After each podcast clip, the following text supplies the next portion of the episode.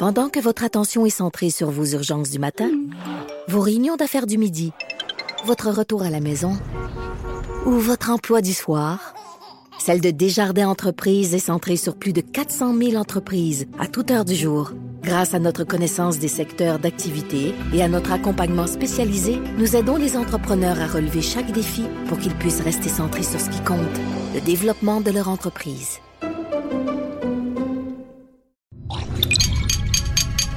Cube Radio.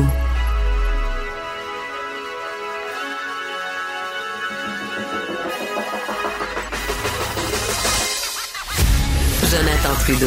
Joe, Trudeau et Maude Boutet. Franchement dit. Cube Radio. Donc, le 31 octobre 2019, c'est l'Halloween. Ou est-ce l'Halloween? Je pose la question. Est-ce l'Halloween aujourd'hui? Peut-on savoir si c'est l'Halloween? Est-ce qu'on peut ouvrir la fenêtre et dire est-ce que c'est l'Halloween? Ici à Québec, c'est l'Halloween. À Montréal, toi, hein? ce n'est pas l'Halloween. Mais c'est ça, je suis un peu, je suis un peu mêlée, là. On le C'est sait vrai, c'est bien compliqué. On le sait plus. Ben, écoutez, que ce soit l'Halloween ou non, bienvenue dans notre show, bienvenue dans Franchement dit à Cube Radio. Mon nom est Jonathan Trudeau, euh, en compagnie de Maude Boutet, qui euh, revêt un euh, déguisement minimaliste. Ce qui veut pas dire que t'as pas grand linge, ce qui veut dire que t'as fait Non, le minimum non, non, pour te déguiser. Exactement. Je, je me trouvais un peu. je- sais, je repensais à notre conversation, puis j'étais comme, ah, je suis bien rabat-joie. Fait que j'ai fait l'effort minimum de mettre une petite chemise léopard que j'avais déjà chez nous avec des petites oreilles de Timinou. Euh, ça accotera jamais le, le déguisement de notre collègue Alexandre qui est déguisé en, ton- en Donald Trump et c'est incroyable. Allez voir sur Instagram. Euh, mais mais c'est ça, mais je me dis, j'ai fait mon effort, j'ai le droit de manger plus de bonbons. La corrélation Ben, est là. Déguisement, plus de bonbons. Il y a des, Ah, il y a oui. des bols de bonbons ici. Là. Ah oui, vous avez ça, c'est drôle. Nous, ça a Ben été oui, à assez partir de tranquille dans le 8h30 à matin, de euh, Québec. ça y va. Ah oui? Il y a des cigarettes Popeye. Je sais pas c'est quand la dernière fois que j'avais mangé ça. Ah non, attends, ils ont peut-être caché en dessous du bureau ici. Des, des bonbons aussi? Non. Il n'y a pas Ah, de bonbons non. ici. Même Il pas de pas de bonbons rien. ici. Mais c'est pas grave, j'en mange pas. Puis Antoine Robitaille est à Montréal, fait que lui non plus. Je sais Bon. pas s'il est revenu Antoine, mais écoute, il est tellement. Oui, il était là hier ici. il est tellement vrai. santé, Antoine. Antoine, je pense pas qu'il mange de bonbons. Mais je trouve ça, je trouve ça intéressant que tu te sois déguisé au, au travail. Moi, jamais je me suis déguisé au travail. Non? Euh, ben, en fait, là, je suis déguisé en analyste politique. Là. Pas mal ton mon- costume de tous les jours. J'ai mon soupe On d'analyste peut politique. dire ça de même. Ah, je t'ai- dit mon, mon aversion pour le, le déguisement. Là. Ouais.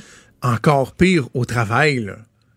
C'est pour ça que Je le mien est minimaliste. Hein? C'est pas, euh, c'est- pas grand-chose. Tu sais, mes petites oreilles de, la- de lapin, de chat, je les enlève, puis il n'y a, plus de déguisement qui, euh, qui, qui, qui, qui est là. là. Moi, la chemise, je la mets en normalement. c'est C'est c'est full la mode. Bon, Cube Radio qui m'envoie des... euh, On m'envoie des photos de vos plats de bonbons, juste pour m'écœurer un peu dedans, avec la mention Maude a les deux mains dedans depuis 8h30 ce matin. Ça, c'est le compte Twitter de Cube qui vient de m'envoyer ça. Ah, ah ben c'est... OK. tu te fais dénoncer. suis- Mais, allez, voir sur Instagram, allez voir sur Instagram la photo euh, d'Alexandre Moranville-Ouellet en, euh, en Donald Trump. Ça vaut la Il y a peine. même la petite euh, duck face qui va avec. Là. Hum, Oui, c'est ça Très, très le, bon. le, le plus hot. Euh, je, te- je te parlais du déguisement. Je hier, j'entendais, euh, on rapportait des chiffres d'un sondage sur euh, l'appréciation que le- les gens ont de l'Halloween, tu sais, s'ils aiment ça se déguiser. Puis, il parlait de l'Halloween en milieu de travail. Et il y a une statistique qui m'a vraiment fait rire. Il disait que il y a 30% des patrons qui aiment ça, c'était 30 ou 32, 33, là, tu sais, dans, dans, dans ces eaux-là, une tren- trentaine de pourcents des patrons qui disent aimer ça se déguiser au travail pour l'Halloween. En contrepartie, chez les employés, sais-tu le pourcentage était de combien? Euh, Dirais-tu qu'il était inférieur ou supérieur? Euh, inférieur. Inférieur, 11 Ah, tant que Ce ça? qui, oui, oui, ce qui me faisait dire à quel point, je veux pas, la loi de la moyenne fait en sorte que des fois, il doit y avoir des situations absolument malaisantes où tu as un patron qui décide de se déguiser parce que c'est l'Halloween au bureau, puis il est tout seul. Non, mais je suis sûre que son capital de sympathie... loser, Non, son capital de sympathie augmente. C'est comme euh, le boss, il est funny, funny. Il s'est déguisé. Non? Hum, hum, hum. Moi, il m'aurait tapé ses nerfs. Ah, ouais? Ah, Ah, trouvé ça je- drôle. Ben, en fait, ça. euh, ouais, attends. Non, c'est faut- fun. Tu sais, à un moment donné, là, être un petit peu plus loose. Il faut que. Non, mais attends, il faut que ce soit sincère. Ouais. Je sais pas, toi, as-tu un bon bullshit o meter? tu sais, moi, la- la- on dirait que mon, mon, mon, sensor à bullshit est assez sensible. Et si je voyais un patron qui arrive déguisé et que j'ai l'impression que c'est juste parce qu'il veut donc bien être cool puis se faire aimer des employés, je ferais comme ta gueule. Mais si c'est quelqu'un qui en a qui a vraiment une passion, se déguiser puis qui met le paquet. Ça passe. Hey, je Ah, me suis ça déjà déguisé au travail, je pense à ça. En quoi? Euh, coup de vent. euh, je me souviens plus c'était en quoi, mais je travaillais au. euh, comment ça s'appelait ça? Les super clubs? Vidéo. Les clubs internationaux. Oh, non, non, c'est ça, c'est ça. C'était pas les clubs Vidéotron dans le temps, c'est les super clubs internationaux, je pense que ça s'appelait. Petit logo bleu, là. En tout cas, je travaillais dans un, dans un club vidéo à Vimont. C'est à l'époque où je me suis fait bleacher les cheveux. Ah, Euh, Vimont, c'est mon euh, nouveau hood. Ah oui? Ben oui. C'était boulevard René Lanec. Ben là, je- je- oui. René Lanec, puis euh, l'autre, en tout cas, c'est pas important, celui qui mène à Dagenet. 19. Là. Moi, je pense que c'est Dagenet qui mène à la 19. Là, Oui, le bloc. Bon, ben, sur le coin, là, là, il y a un petit centre d'achat. OK, Avant, oui. il y avait un centre, il y avait un club vidéo. Là, moi, j'ai travaillé là, puis à un moment donné, ils nous avaient obligés à nous déguiser pour l'Halloween. C'était Ah. plate?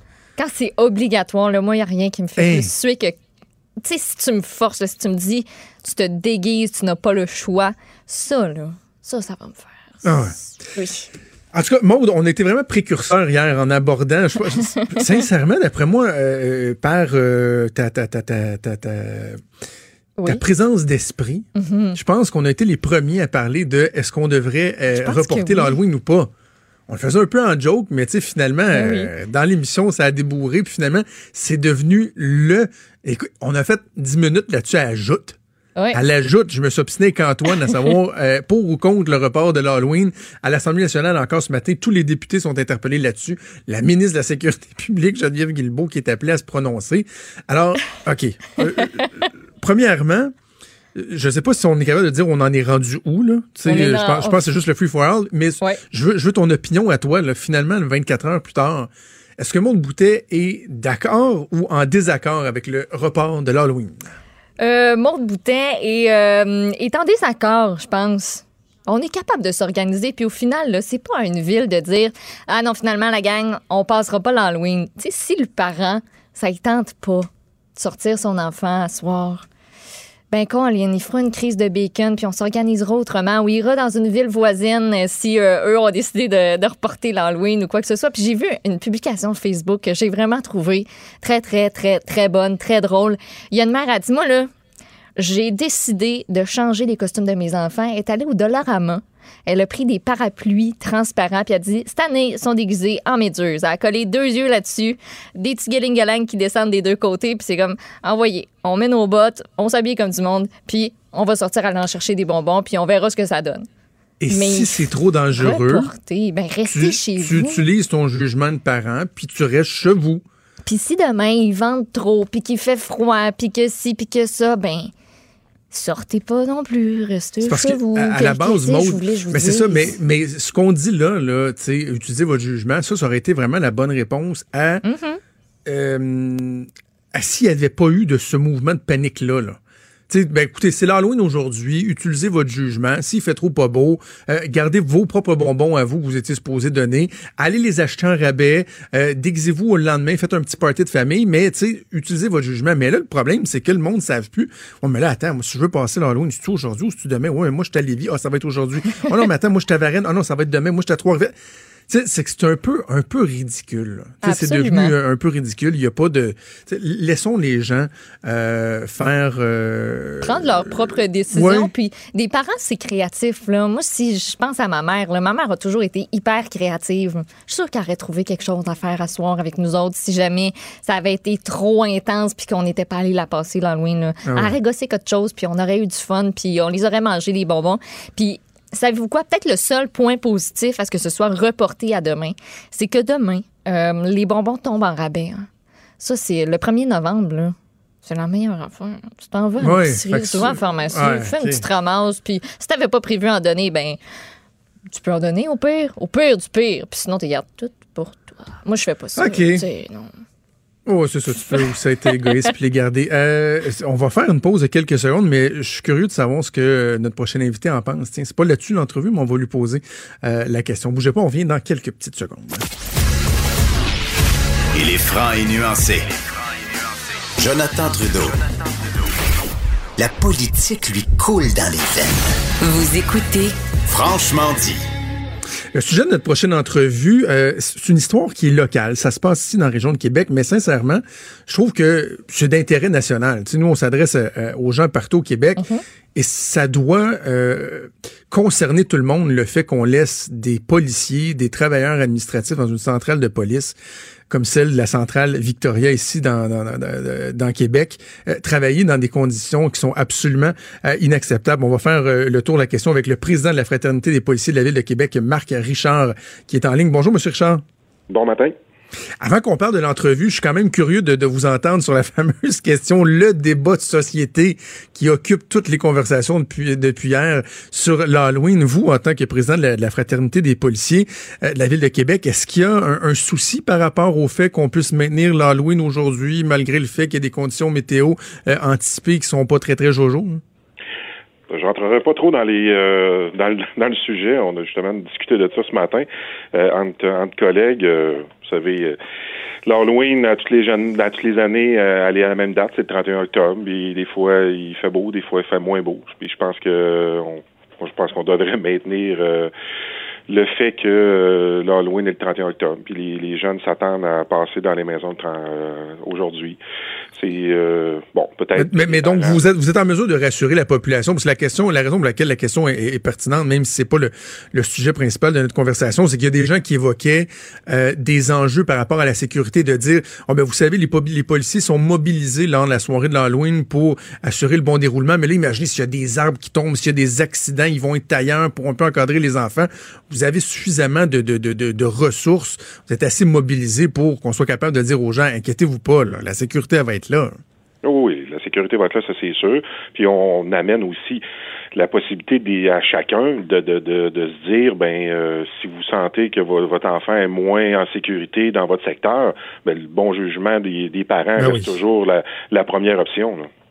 Bravo, bravo. Je suis bien d'accord avec vous, M. Richard. Donc, parlons de la centrale de police Victoria qui est aux prises avec un problème de dégâts d'eau souillée, des toilettes bouchées qui débordent, qui dégoûtent sa tête des employés. Ça semble absolument dégueulasse. Euh, Racontez-nous un peu ce qui se passe. Ben, ce qui se passe euh, depuis plusieurs années, c'est que les, euh, les détenus au local de détention, c'est assez régulier, au moins aux deux semaines, euh, un certain dégât d'eau et aux quatre à cinq semaines des dégâts, des dégâts d'eau euh, majeurs qui font en sorte que des plombiers sont demandés euh, à venir euh, réparer le, le, le problème. C'est qu'ils bouchent les, les, les, détenus bouchent les toilettes et les lavabos du, dans leurs cellules, dans le local de détention. Ils le font pourquoi?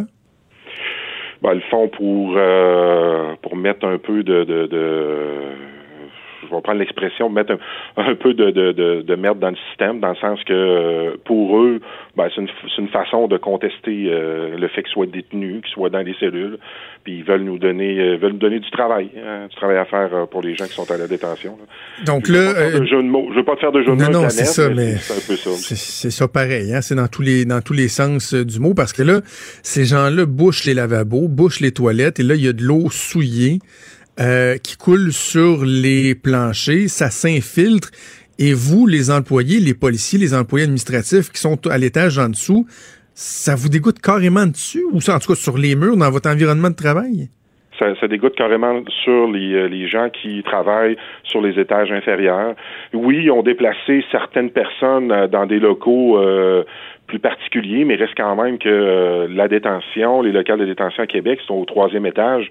Euh, ils ont enlevé des gens au deuxième, mais il reste que ça, ça dans les murs, ça va jusqu'au premier étage. Fait que, puis euh, ça va jusqu'au sol, des fois aussi. Fait a des dégâts, ils partent d'en haut puis ils descendent en bas. Là. J'ai des gens qui sont encore dans des locaux, puis c'est arrivé cet été, euh, au mois d'août, où que j'ai des gens d'identité judiciaire qui ont euh, qui ont subi un dégât d'eau qui, euh, qui a été fait à la, au local de détention. Les, les, euh, les détenus qui sont dans ces cellules-là, euh, Monsieur Richard, c'est pas des gens qui sont là au long cours, j'imagine? C'est transitoire, c'est le temps qu'ils soient redirigés vers vers d'autres prisons. J'imagine qu'il doit avoir un bon roulement. Fait que ça veut dire quoi que le mot se passe? Hey, vous devriez faire ça, faites ça, faites ça? Que ça se peut que le, mot se passe. Là. Si c'est fait à répétition, c'est parce qu'à quelque part, il y a des euh, il y a des gens mal intentionnés qui euh, qu'ils se le disent entre eux. Lorsque vous allez à, Victoria, ben vous avez une possibilité de, de, de faire euh, de faire du bris, de faire du méfait en, faisant déborder les toilettes.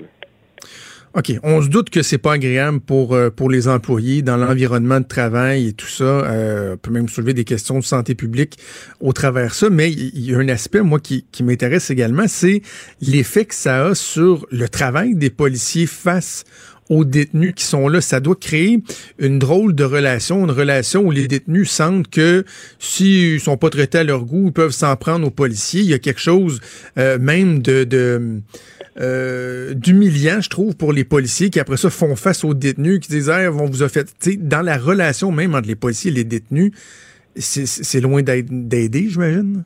Ben, c'est sûr que c'est pas idéal, effectivement. Qu'est-ce que ça cause comme sentiment chez les policiers? Ben, toutes les fois qu'un détenu peut faire un dégât de, de cette euh, de cette envergure-là, c'est certain qu'il reste que le, la relation avec le, policier. Ben, le policier reste toujours professionnel, mais euh, c'est pas agréable pour le policier de d'être obligé d'aller éponger des dégâts lorsqu'il y a d'autres travail à faire. Là. Il y a quand même un travail, une travail de surveillance euh, au niveau de la détention. Il y a d'autres détenus qui sont là, qui peuvent être tranquilles, mais il reste quand même qu'on a des caméras, on a des surveillances, il y a des admissions de détenus. Il y a du travail à la détention locale euh, à Québec. Là. Fait qu'on n'a on, n'a pas le temps de s'occuper de ramasser des dégâts d'eau euh, de façon continuelle parce qu'il y a des détenus qui font qui sont malfaisants. Ben là, certains diront que oui, mais pourtant, ils ont, ils ont, mis en place des, des mesures. Là, vous avez accès à des bâches facilement hein, des banches pour quoi? Pour éponger, pour éviter que ça dégoûte. On, on a l'impression qu'on traite le symptôme au lieu de traiter la cause. C'est un peu ridicule. Ben, écoutez, les bâches, c'est même pas dans le cas de détention. Les bâches, c'est dans des locaux qui sont euh, qui sont au premier étage ou au deuxième étage. C'est en prévention qu'il y a un dégât à, la détention. Mais ce qu'on dit là-dedans, c'est que c'est pas pas un phénomène qui, date depuis quelques mois. C'est un phénomène qui date depuis plusieurs années. Il y a eu des plaintes euh, en 2015 de la part d'une policière euh, là-dedans. Il y a eu des gens qui ont été déplacés. Il y a eu des, dossiers où il y a des policiers qui ont perdu des notes, des dossiers parce qu'il y a eu des dégâts. Il y a eu des euh, exhibits qui ont été aussi on, a dû détruire des exhibits parce qu'ils ont été, ont été contaminés par des dégâts d'eau. Alors, à un moment donné, euh, quand ça fait longtemps que tu as, une problématique, ben il faut que tu agisses, puis pour agir, ben il faut que tu construises quelque chose qui euh, qui est à la qui, qui, de 2020, qui, qui est aux normes qu'on a actuellement, les nouvelles normes. Puis c'est ce qu'on dit à la, Ville de Québec. À un moment donné, euh, arrêtez de nous, nous installer dans un, édifice qui est désuet. Euh, à quand? Arrive notre, la nouvelle centrale à Québec pour qu'on puisse aller dans quelque chose qui soit convenable et euh, qui, qui, réponde aux critères de, de, des années 2020 et, Parce que pour, le, pour le bénéfice des gens qui nous écoutent qui sont pas nécessairement de la région de Québec, c'est qu'au cœur du problème, il y a ça. Il y a la nouvelle centrale qui est supposée d'être euh, euh, construite et, et, un problème qui traîne, qui traîne, qui traîne en longueur. C'est devenu un cafarnaum. D'ailleurs, si Jonathan Julien, l'actuel ministre des Ressources naturelles, est en poste au gouvernement du Québec, ben c'est parce que c'était lui le responsable du dossier à la ville de Québec. Ça a merdé. Le maire Labombe l'a blâmé. Il a démissionné. Il a claqué la porte. On est rendu quoi plus d'une année plus tard? On sait toujours pas où la centrale va être construite, de quoi elle va avoir l'air, combien ça va coûter, quand est-ce que ça va commencer? Vous, vous, impatientez, là. Ben là, je veux dire, à un moment donné, les policiers, euh, à force de leur dire, écoutez, on va déménager, on s'en va, le projet est toujours dans l'air, on, on, vend, on vend un projet à des gens depuis plusieurs années. Quand je dis plusieurs années, c'est pas un an, là, c'est, ah ça date de, de, 10 à 15 ans, là, où on pense euh, à toutes les années qu'on va déménager, on va s'en aller dans un endroit qui va être adéquat, puis que ça arrive jamais, ben euh, on perd patience. Puis là, maintenant, on est rendu au bout du au bout de notre patience par rapport au dossier de la nouvelle centrale. Puis en plus, ben, on veut prendre des gens de d'autres arrondissements, qui est Charlebourg, puis euh, Haute-Saint-Charles, on veut les, les, amener à Victoria, dans, encore là, dans un univers qui n'est pas adéquat pour les gens qui sont déjà là en place. Fait qu'on on se questionne et on, on redemande à la, au niveau, à la ville de se repositionner par rapport à ça. Là. Fait qu'à part quelques mesures palliatives, là, il reste que la solution, c'est la construction de la nouvelle centrale. On ne sait pas quand est-ce que ça va arriver. Euh, pas évident de mobiliser vos troupes euh, dans ce temps-là, M. Richard? Non, ça c'est sûr. Puis écoutez, M. Trudeau, c'est c'est un incontournable, une nouvelle centrale. Puis là, on a l'impression que l'administration se traîne les pieds dans ce dossier-là. OK, bon, on va suivre ça. On s'est au courant. Euh, merci beaucoup, Marc Richard, président euh, de la Fraternité des policiers de la Ville de Québec. Merci. Merci, Maude. Je, je, j'en reviens pas. C'est. Fou, hein? Aurais-tu pu penser ça à la base? Hein, c'est. Jamais, avoue que c'est un des derniers fou. endroits où tu aurais pensé que ce genre de truc-là se arrive, se passe, perdure. Tu sais, puis comment se fait-il que euh, on soit pas capable euh, d'endiguer le phénomène là? Tu sais, je sais pas que, ce- que ce soit euh, des peines plus sévères. Là. Je, je sais pas, mettons, t'es là pour un méfait, t'es en attente d'avoir des accusations, t'as participé à ça. Ben, écoute, c'est un mois de plus en taux, là, en parallèle, là, peu importe, là, c'est c'est un. Comment se fait-il qu'on n'ait pas de poigne pour empêcher des détenus de dire on va leur envoyer notre merde sa tête. là? C'est carrément ça. Là. On va bouffer les toilettes, puis ça va dé- dégouler. Ah, c'est dégueulasse. Imagine, tu es un policier ou une policière là, qui, à toutes les deux semaines, il y a un dégât d'eau, ça dégouline, là, de l'eau foncée ses murs. Excusez d'être Pendant que votre attention est centrée sur cette voix qui vous parle ici, ou encore là, tout près ici, très loin là-bas, Celle de Desjardins Entreprises est centrée sur plus de 400 000 entreprises partout autour de vous. Depuis plus de 120 ans, nos équipes dédiées accompagnent les entrepreneurs d'ici à chaque étape pour qu'ils puissent rester centrés sur ce qui compte, la croissance de leur entreprise. D'être cru, mais c'est ça pareil.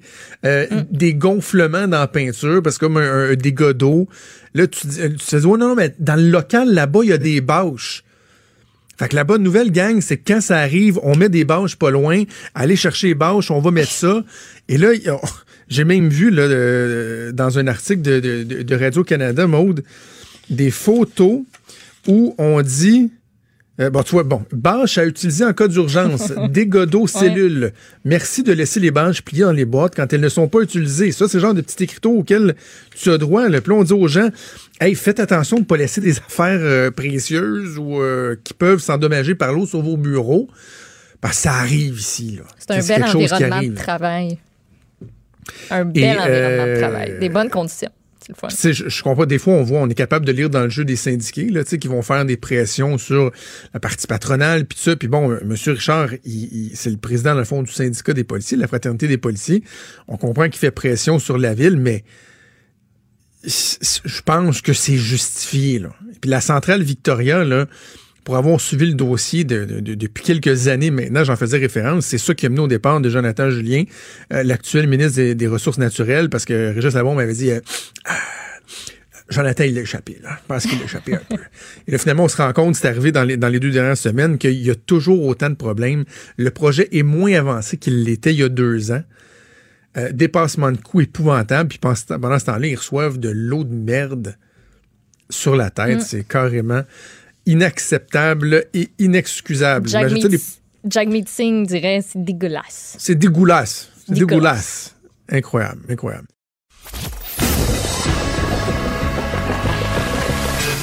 Franchement dit. Appelez ou textez au 187 Cube Radio 1877 827 2346. Maud, on vient tout juste de recevoir le communiqué de la Ville de Québec, le président de la Fraternité des policiers de la Ville de Québec qui nous avait pas mal euh, dévoilé le punch, là, mais c'est officiel. L'Halloween aura lieu ici à Québec. Même chose Parle-moi sur ma de rive ça. sud lévisienne. Euh, donc, euh, voilà. à ça va Laval être le aussi, bordel. ça a lieu. Oui? Oui. Bon. à Laval, ben, c'est coudonc. maintenu. Fait que le monde de Montréal, euh, traversé. Non, ben c'est ça, imagine, il y en a qui vont être très Ben, intelligents, qui qui vont vont faire aller ça. euh, faire euh, deux Les soirées d'Halloween. OK, on va jaser un peu de politique, parler de ce qui se passe au fédéral, près quoi, une semaine et demie après l'élection, avec euh, l'ancien chef du Bloc québécois et chroniqueur politique Gilles Duceppe qui est en studio à Montréal. Monsieur Duceppe, bonjour. Bonjour. En pensez quoi, vous, de l'Halloween? Parce que tous les politiciens se font questionner là-dessus. là. la ministre de la Sécurité publique, tout le monde au Ben. Parlement, même à la joute, on en a parlé hier. C'est un gros débat de société, l'Halloween. Ouais, là. ben, si on mis ça le 31 octobre, c'est parce que c'est la veille du 1er novembre, puis le 1er novembre, c'est la fête des morts, puis c'est pour ça que les morts réapparaissent la veille. C'est la Toussaint. C'est c'est- Ben oui, ben oui, on a c'est la fête de tous les d'Halloween. saints, la fête des, des morts, parce que les saints, euh, il y, y il y a un préalable pour être saint, il faut mourir avant. Bon, fait qu'on garde ça, on garde ça à soir. Ben Il n'y a, oui. pas de tra- il y a pas de 32 octobre demain. Ben non, ben non, ben non. Monsieur Duceppe, on va revenir donc euh, en passant un peu en revue euh, ce qui s'est passé dans chacun des partis politiques depuis l'élection du 21 octobre, depuis lundi de la semaine dernière. Commençons par votre ancien parti, le Bloc québécois, et François Blanchet euh, et ses 31 députés élus qui se sont ré- réunis la semaine dernière à Québec, ici, euh, au Hilton. Espérait rencontrer euh, François Legault, d'autres chefs de parti. Bon, finalement, il y a juste Pascal Birubé qui les a rencontrés en personne. Euh, le bilan que vous faites de, de, de, cette première sortie officielle du nouveau caucus du Bloc québécois? Ben, moi, je pense qu'il a rejoint M. Legault. M. Legault, bien sûr, il a dit euh, Je vais vous rencontrer, mais je rencontré le premier ministre avant. Il n'y a, rien. C'est normal.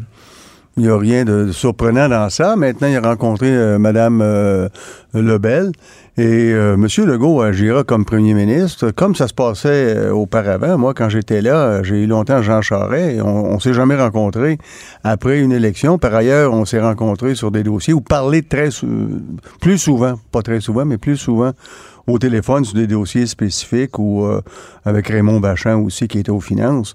Donc, on, on, a un devoir d'État. Quand il y a un consensus à l'Assemblée nationale, que le premier ministre soit de la CAQ, des libéraux, du PQ, euh, euh, s'il y a consensus, il y a consensus. Or, euh, on a l'obligation, je pense, et c'est normal, de faire valoir ses positions à Ottawa, que le gouvernement soit minoritaire ou majoritaire.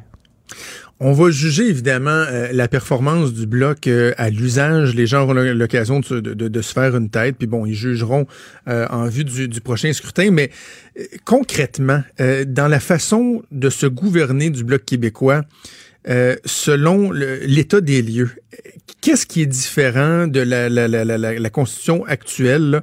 Euh, donc, le NPD qui a euh, la balance du pouvoir, dans, on, dit dans la majorité des cas, ça veut pas dire que des fois le, le bloc pourra pas euh, peser dans la balance. Et les conservateurs aussi. Les conservateurs effectivement, aussi. S'ils arrivent avec l'oléoduc, c'est pas le bloc qui va le payer. Mais, mais, mais M. Duceppe, est-ce qu'il y a quand même une différence par rapport à si c'est vraiment le bloc québécois qui aurait eu le, ce qu'on appelle la balance du pouvoir? Est-ce que dans la façon de se gouverner, on, va voir une différence? Non, je pense qu'il n'y aura pas de différence. Maintenant, est-ce que le Bloc aurait mieux aimé euh, être le seul à avoir la balance, ben oui, euh, demandez ça aux autres partis, ils vont vous dire oui aussi. Il n'y a aucune différence. Moi, à chaque fois que l'on euh, prenait une décision, on se demandait deux choses. D'une part, qu'est-ce qu'un Québec souverain ferait dans tel cas?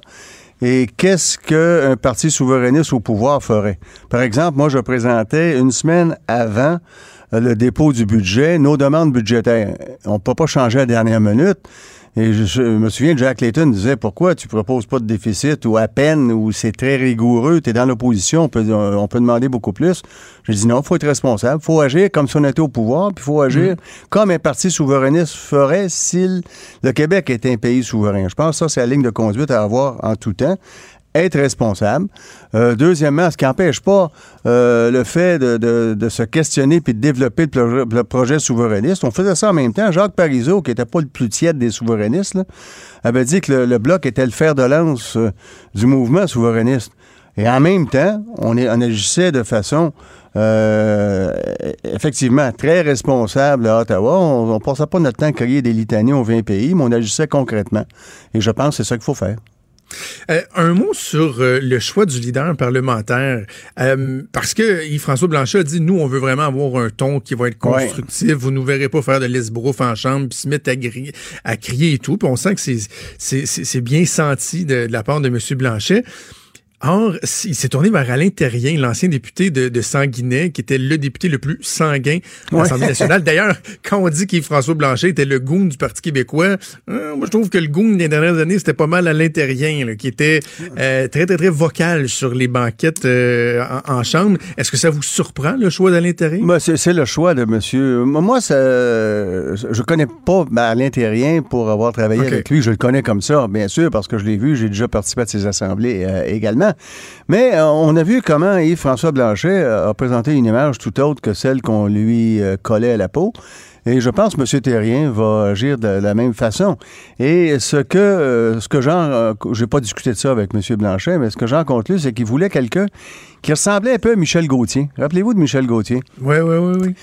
il était, comme tu utiliser un latiniste, corky, fougueux, mm-hmm. et en même temps très respectueux des règles. Et euh, c'est ce que M. Terrien devrait faire. Mais ça prend du oomph un peu pour être leader. Hein? Et euh, Michel Gauthier était très, très bon en cette matière. Il y avait beaucoup de oomph. Ben, tout à fait. Et je pense que l'autre en aura aussi. Je pense que c'est ça qui a dû inspirer M. Blanchet, mais ça, c'est une hypothèse, j'en ai pas parlé. OK, parlons des conservateurs maintenant. Euh, le caucus québécois des conservateurs s'est réuni euh, en cachette hier euh, à Lévis. Peu de choses qui émanent. Quand ça prenait pas une grande pièce se réunir en cachette. ah, ben, ils, ils, ont demandé conseil au Parti québécois à savoir où c'est se réunir. Ça, ça se peut plus. Au bloc avant. au bloc avant, voyez-vous. Monsieur Duceppe, qu'est-ce qu'on pense de la situation? Oh, ben, je pense que... moi, dès le lendemain, je disais qu'il devait quitter. Bon, tout à fait. Tout à fait. Tout à fait. Moi, je pense qu'il qui, doit absolument euh, quitter. il euh, n'a euh, pas mené une bonne campagne. Là, hein? ça me semble très, très, très clair. Mm. le sénateur Dagenet l'a dit ouvertement. Peter McKay l'a dit tout en se rétractant, semble-t-il, aujourd'hui. Là. Mais c'est évident qu'il n'a pas mené une bonne campagne et qu'il n'inspire pas grand monde. Hein? soyons clairs. Or, il va falloir qu'il trouve quelqu'un d'autre. Je, pense, moi, qu'il n'aura pas, qu'il ne gagnera pas son vote de confiance au mois d'avril qui vient. Ah, si, si, Thomas Mulcair l'a perdu, alors que Mulcair, on peut être d'accord ben ou pas avec, mais c'est un bon parlementaire, là, hein? trompons-nous pas. Euh, alors que, que M. Scheer euh, n'est ni un bon campaigner, ni un bon parlementaire moi, M. Duceppe, dans, dans, pour avoir côtoyé des politiciens, pour analyser leur travail, j'hésite pas une seconde à être, à être difficile, à être dur des fois envers eux. Je pense que ça fait partie du travail. Puis, dans d'autres cas, on a de l'empathie. Tu sais, quand on voit des politiciens qui sont défaits ou quoi que ce soit, euh, on, est empathique. Puis, savez-vous quoi? J'ai envie de vous parler, euh, de, après de l'empathie, de, du côté des fois pathétique de voir un politicien s'accrocher. Ah ça, me fait comme mal, moi, de voir ça, de dire, mais voyons, pourquoi il comprend pas le message? Ben, tout, pourquoi avez, il fait ça? pourquoi il s'impose ça? Vous avez tout à fait raison. Moi, je pense qu'il devrait comprendre ce, message, euh, réaliser qu'il l'a pas, euh, puis qu'il est pas prêt de l'avoir, puis je pense pas que ce sera possible. Il s'enlève rien à, l'humain. Il peut, il pourrait être un excellent ministre. Prenez par, je donne un exemple. À quelqu'un qui était bien plus fort intellectuellement euh, que M. Scheer, et c'est aucun rapport sur ses convictions, Claude Ryan, qui n'était pas un bon leader, mais qui était un excellent ministre. On peut être pour ou contre ce que Ryan a fait, mais il était un bon ministre de, l'Éducation, entre autres.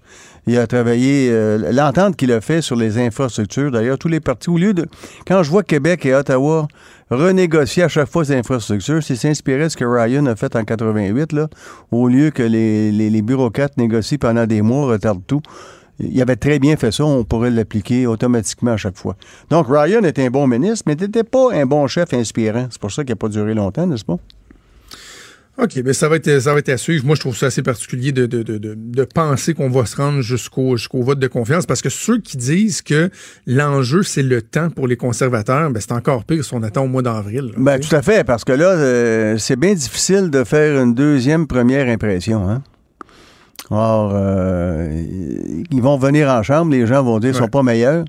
Et euh, ça va mettre les conservateurs dans une position encore plus difficile qu'ils ne l'étaient. Maintenant, il va falloir qu'ils trouvent quelqu'un, et ça, c'est pas fait, là. Oui, c'est ça. On aura l'occasion de, s'en parler. Pendant ce temps-là, Justin Trudeau, lui, qui s'affaire à former son nouveau Conseil des ministres. Euh, première, première question toute simple sur le délai. Le fait que le Conseil des ministres va être annoncé le 20 novembre, l'élection a lieu le 21 octobre. Trouvez-vous que c'est long? Ben, savez-vous, j'ai pas vérifié. il faudrait que je vérifie euh, combien ça a pris de temps dans d'autres circonstances. Euh, je pense que ça va toujours plus vite quand euh, vous êtes majoritaire. Là, il n'y a personne dans, l'Ouest, ou à peu près pas. J'entends euh, les, prairies, là, you Manitoba, mais il n'y en a pas ni en Saskatchewan ni en Alberta. que va-t-il faire pour pallier à, cette absence plus que problématique? C'est peut-être ça qui fait que c'est un peu plus long. maintenant, je crois qu'ils vont siéger avant avant Noël, pas pour longtemps, mais euh, pour donner. Parce que euh, pendant la période des fêtes, on dit souvent c'est pas le temps pour les politiciens de, faire des rencontres politiques, mais c'est une période où les gens parlent beaucoup de politique en famille. Donc, il faut mm-hmm. il faut qu'il y ait une impression de laisser avant euh, la période des fêtes. Je suis convaincu que M. Trudeau va donc convoquer le Parlement pour une courte, courte période, peut-être un deux semaines, et, reprendre par la suite. Et là, il y a un vote de confiance automatique qui est le discours du trône. Oui.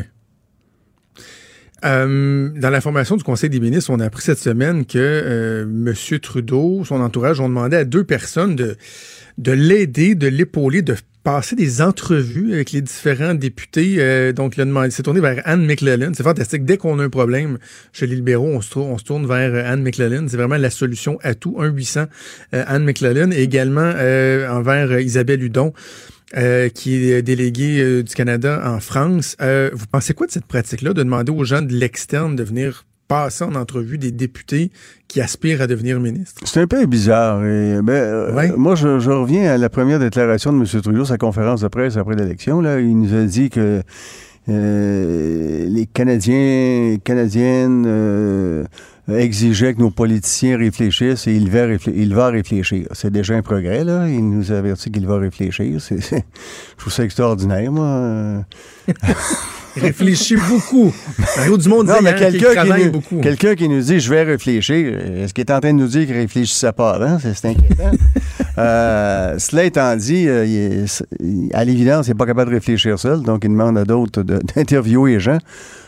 Ça me surprend éno- énormément, énormément. Euh, euh, consulter des gens, avoir une équipe, euh, habituellement un premier ministre euh, ou le chef qui, qui devient premier ministre va être avec des collaborateurs pour Ben oui. Mais il ne demande pas de- à des collaborateurs de passer en, en entrevue. Il va leur demander quoi en entrevue?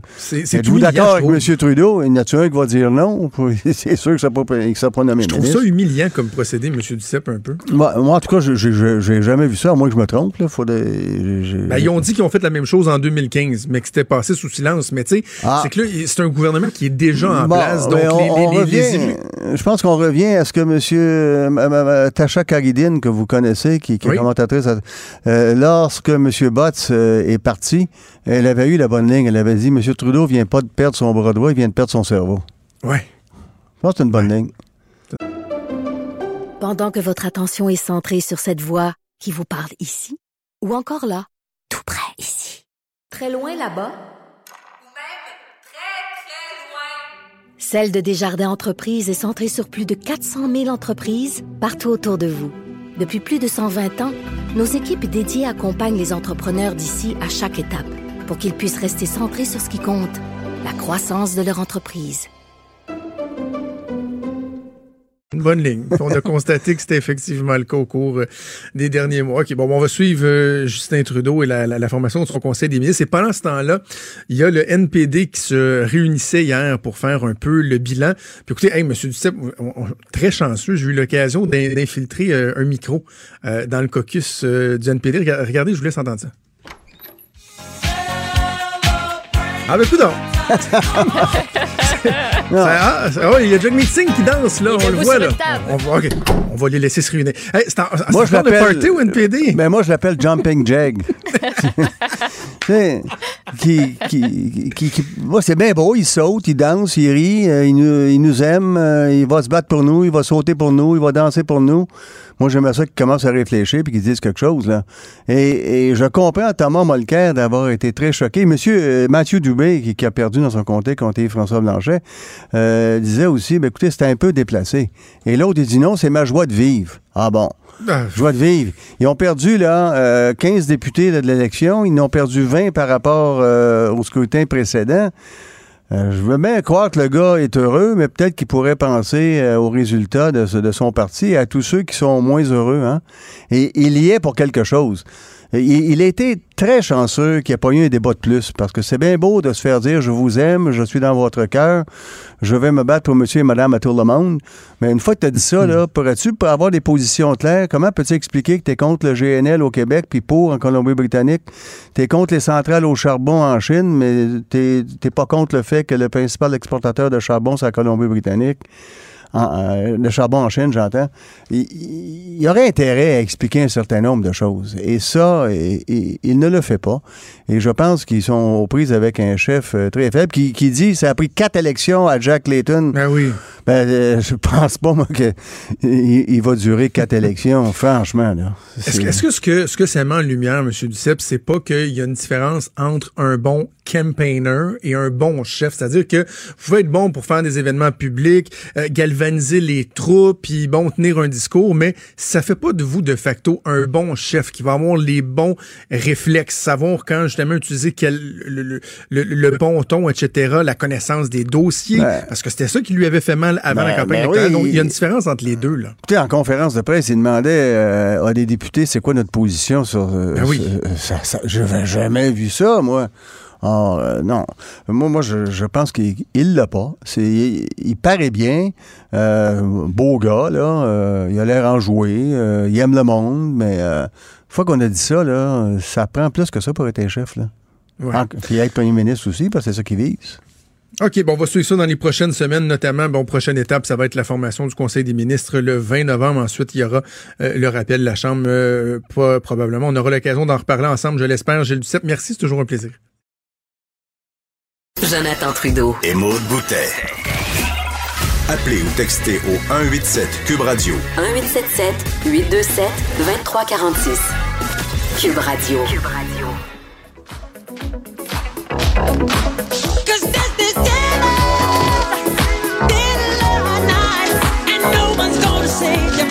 Parole, bon, je disais à Richard tantôt euh, dans la transition de nos deux shows que, sais, des fois, nos principes euh, peuvent être à géométrie variable, là, ou en tout cas, on peut des fois mesurer la solidité de nos principes. Moi, Michael Ouais. Jackson, c'était fini, là, depuis Neverland. Dans la maison, les enfants, là, c'était fini sur le Google Home. Plus de Michael Jackson. Terminé. Un matin, c'était l'Halloween, là. On peut pas pas écouter le trailer, là. Ben, c'est comme l'hymne d'Halloween. Tu sais, Stéphane Oui, va nous en parler ça. tantôt, mais je suis pas, je mal sûre que, que tout le monde, là, connaît la petite danse puis la fait à un moment donné, quelque part dans, une, euh, dans un party d'Halloween. Je la connais, mais je suis pas capable de la faire. là. Ben, tu sais, sauf le. Le petit bout, là, moi aussi, c'est juste ça. Avec les mains qui se promènent d'un bord puis de l'autre, là. Qui avait été repris par les Backstreet Boys, pas mal, hein. Ah, ouais. Ben, tu sais, dans leur vidéo, là, où ils étaient tous déguisés, là. T'es-tu trop jeune, toi, pour les Backstreet Boys? Ben, oui puis non, Il y là, je avait. Nick qui était déguisé en zombie, là, puis il dansait Ah, les. ouais. La- Ah, la- ça, je m'en rappelle pas, Je suis en train de regarder celle de, de, de Michael Jackson. Il y a comme un petit peu de plagiat de chorégraphie, là. C'est sûr que... OK. euh, on va faire quelques nouvelles, justement, en parlant de, de, de l'Halloween. Donc, euh, on le confirme, la ville de Québec, la ville de Lévis, il y aura Halloween ce soir. Ben oui, fait que sortez ou sortez pas, c'est votre bon jugement euh, en tant que parent qui, euh, qui va en décider. Fait que restez chez vous, restez pas chez vous. Mais il y a d'autres villes au Québec où c'est euh, où c'est reporté, mais où c'est la confusion parce qu'on se dit ben là, Ah, on peut-tu passer pareil, mais on peut-tu pas? Ou on passe-tu juste demain ou euh, euh, écoutez, je voudrais vous dire, tu sais, la liste de tous les endroits Non, où il y aura pas d'Halloween ce soir, mais c'est beaucoup trop long. Fait que Non, non. Je pense que le, le- le conseil. le conseil, Le conseil numéro un, c'est aux gens. journaldemontréal.com. Il y a un article. Vous avez Ah la oui? liste au grand complet. Ou sinon, allez, Ah, allez voir la page Facebook sinon de votre, de votre municipalité. Là, ils ont à peu près tous fait un- une publication à cet effet-là ou, euh, ou peut-être s'ils sont pris autrement aussi pour, pour vous en avertir. là. mais euh, vous avez une liste complète là, sur le journal. J'allais suggérer aux gens d'appeler le 911 pour le savoir, moi. C'est sûr qu'ils vont recevoir. C'est sûr et certain qu'ils vont recevoir des appels. Tellement certain. Puis je veux juste être sûr que Ben les oui. gens qui viennent de m'écouter comprennent que c'était une blague, parce que la semaine dernière, on a fait euh, une ça. chronique avec Mathieu Boulay sur les pires conneries qu'on peut entendre euh, au service 911, des gens qui appellent pour avoir l'heure. Ouais. Savoir s'ils ont le droit de flatter une moufette qui est dans leur cours. C'est une bonne Oui. idée de la flatter. Donc, c'est sûr qu'il y en a qui vont m'appeler pour savoir si l'Halloween a bel et bien lieu ce soir. OK, on va faire le tour de, de l'actuel. Il, y a- il y quelques grandes nouvelles que- que- qu'on a couvertes et qu'on va continuer à jaser aussi en éditorial, si on veut, puis en commentaire un peu plus tard. Mais il y a d'autres nouvelles qui sont intéressantes, euh, qui méritent qu'on s'y attarde. Premièrement, la carte Inspire. Est-ce que j'ai bien lu ce matin, Maude, que ça se peut qu'on vienne nous obliger à avoir un NIP avec notre carte Inspire, comme si c'était pas déjà plus lourd comme processus de même? comme si on n'avait pas déjà beaucoup de NIP et de mots de passe à se, Ah. à se rappeler parce qu'on le rappelle, il faut pas mettre un 2, 3, 4 ni mettre le même NIP partout. Il faut pas Ouais. faire ça, mais on le fait tous. Euh, je suis la première à, à avoir euh, plein de mots de passe qui se ressemblent. Ouais. Mais bref, c'est pas pour tout de suite, mais c'est une possibilité. Donc, il y a des discussions à l'interne du côté de la SAQ qui, euh, eux, envisagent justement d'avoir un NIP pour renforcer la sécurité parce qu'on a eu beaucoup de problèmes de fraude avec la carte Inspire. Au cours des derniers jours, il y a même des détenteurs qui ont écrit euh, au journal, des détenteurs de cartes Inspire, pour dire qu'ils ont été euh, victimes d'une fraude. Par contre, à la SAQ, on dit qu'en ce moment même, il n'y a pas une augmentation significative de ce genre de problème-là. Il n'y a pas de vague. Euh, mais, euh, entre autres, ben, comment ça fonctionne, c'est que ben, les gens vont, vont se servir de- des informations de votre carte pour vous subtiliser des points puis aller faire des achats à votre place. Donc, si vous avez accumulé une coupe de 1000 points, parce que ça, ça en prend un dollar de rabais, c'est 1000 points. Donc il faut les accumuler. Euh, sache qu'en 2018-2019, il y a 969 détenteurs de la carte Inspire qui ont été floués. Euh, ça représente environ 52 millions de points dérobés. En argent, c'est l'équivalent d'à peu près 51 600 dollars. Euh, en bas de 20 dollars, ça c'est une, une information que je je savais pas. Je sais pas si toi tu étais au courant, mais la politique interne de la SAQ fait en sorte qu'un employé n'est pas n'est pas forcé de demander une pièce d'identité quand tu utilises ta carte Inspire. Mais si ça vrai. dépasse 20 pièces, ils peuvent te la demander. Moi je savais pas, je c'est pas au courant. Ils peuvent le faire, mais ils le font pas. Là. Moi, je les accumule très, très, très, très, très longtemps, mes, mes, mes, mes petits points. Là. Ouais. Puis là, à un moment donné, tu décides de. Clang! Tu clenches ça. Mettons, il dit Monsieur, vous avez 40 dollars. Ouais, OK, Oh, parfait. Fais réduire la facture. Euh, ou tu te prends une bonne bouteille, puis tu dis celle-là, elle, était- elle a été payée par mes points. Mm-hmm. Euh, moi, moi, jamais demandé ma, ma pièce d'identité. Bon, mais sache que ça peut, euh, ça peut arriver quand tu utilises plus que, plus que 20 dollars. OK. Donc, euh, Bon, c'est une possibilité. C'est pas idée. pour euh, demain la veille, mais Ouais, c'est ça. On Peut-être peut, peut-être aussi de- juste sensibiliser les gens à faire attention à leur NIP puis à éviter les Aussi. fraudes comme on devrait le faire euh, un peu partout. Euh, Il y a une nouvelle que tu voulais me partager qui euh, a piqué ma curiosité parce que sincèrement, j'ai juste lu le titre. Et moi, tu m'as écrit Les gens inquiets voulant échanger des biens achetés sur Internet ou leurs enfants en garde partagée. Donc, pourront le faire en toute sécurité à. Je me demandais si c'était une alternative pour les gens qui veulent soit échanger des biens achetés sur Internet ou échanger leurs enfants. c'est sûr que l'échange d'enfants, Genre, sont tannants un peu. Je peux-tu aller sur le site sécuritaire de la ville de Terrebonne pour les échanges? on le, on le conseille pas nécessairement. Mais ça, je savais même pas que c'est une espèce de pratique. On dit que dans l'article que c'est une pratique qui est de plus en quoi? plus comme demandée par des avocats à la base, là, OK? Euh, à Terrebonne, ils ont inauguré la semaine dernière une zone de rencontre neutre. C'est pour favoriser, admettons, toi, t'achètes sur euh, Internet, sur Kijiji, sur euh, la plateforme de Facebook, tu dis, hey, moi, cette table-là en bois, elle trouve bien belle.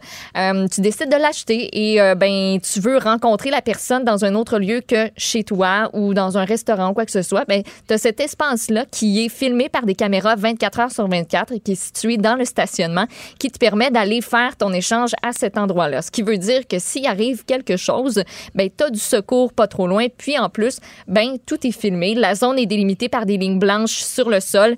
Euh, comme j'ai dit, c'est situé dans le centre, euh, dans le stationnement du centre opérationnel du service de police intermunicipal de Terrebonne, sur le boulevard des Seigneurs. Tu peux t'y présenter 24 heures par jour, 7 jours sur 7.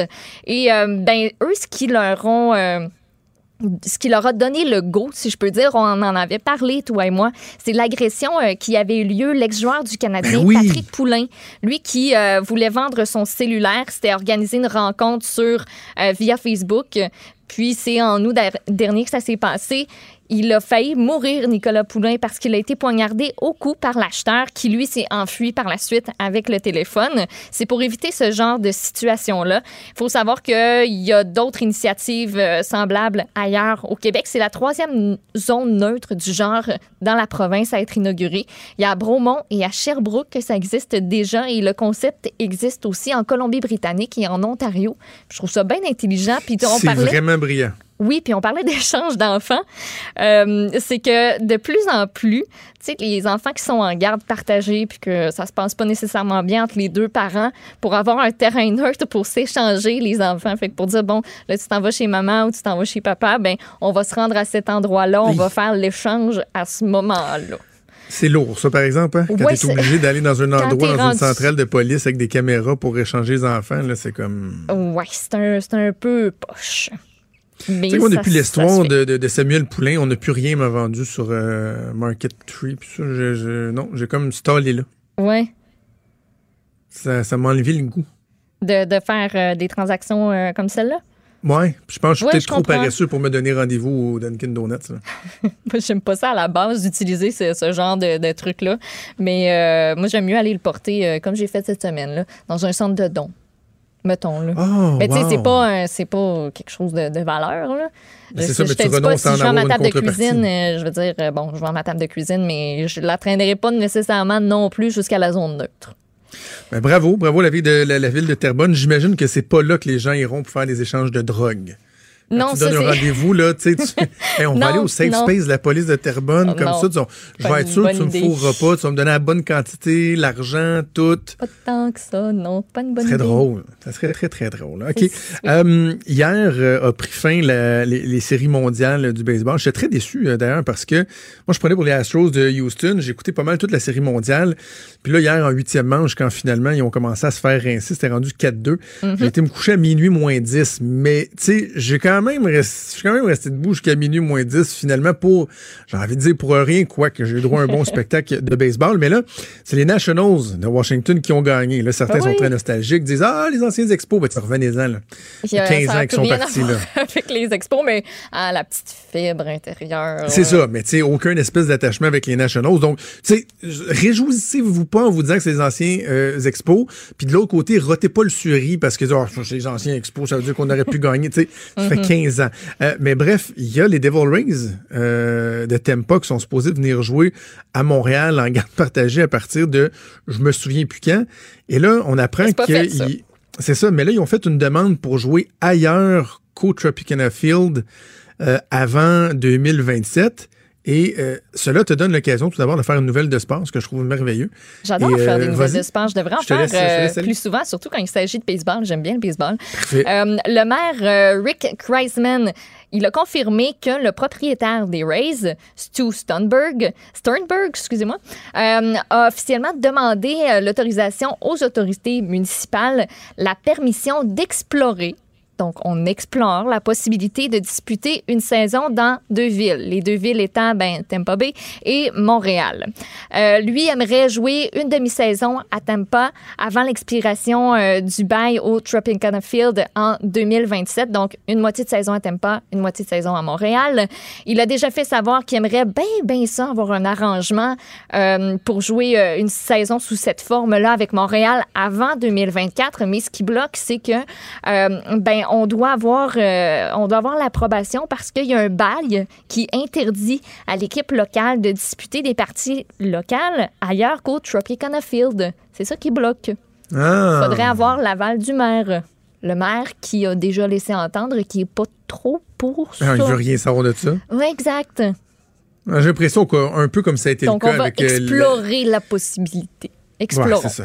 J'ai l'impression, monde, qu'un peu comme ça a été le cas avec la ville de Québec, avec la LNH, on sert juste de monnaie d'échange.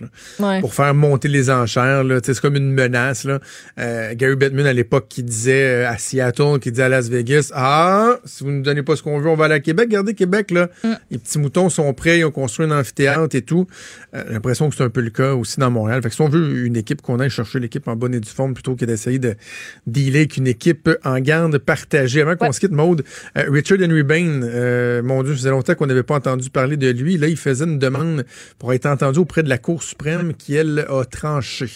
Oui, on se rappelle que Richard Henry Bain, le soir du 4 septembre 2012, il s'est présenté lourdement armé à l'arrière du métropolis de Montréal. C'était au moment où euh, la chef du Parti québécois, à ce moment-là, Pauline Marois, prononçait son discours de victoire. Lui a ouvert le feu, a même tenté d'incendier euh, le bâtiment. Il a été reconnu coupable du meurtre au deuxième degré du technicien de scène Denis Blanchette, aussi euh, de trois tentatives de meurtre, condamné à l'emprisonnement à vie sans, sans possibilité de libération conditionnelle avant 20 ans. C'est ce qu'on examinait c'est ce que lui voulait avoir, en fait, la possibilité de pas juste passer 20 ans derrière les barreaux avant d'être admissible à la libération conditionnelle. Et la Cour suprême a dit euh, non, on refuse d'entendre sa cause euh, et il devra donc purger euh, sa sentence telle que prévue. OK.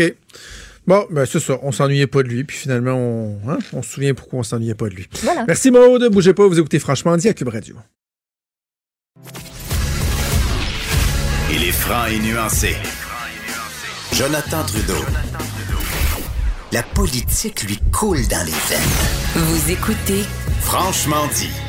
Ah, Maud, je sais pas si t'as vu la photo d'Alexandre Moranville Ouellet, Ben notre oui, collègue Alex, certain. avec Gilles Duceppe. Certains, je l'ai texté tantôt. J'ai dit non, non, t'as pas le choix de prendre une photo avec Gilles Duceppe, malgré ta gêne, malgré n'importe quoi.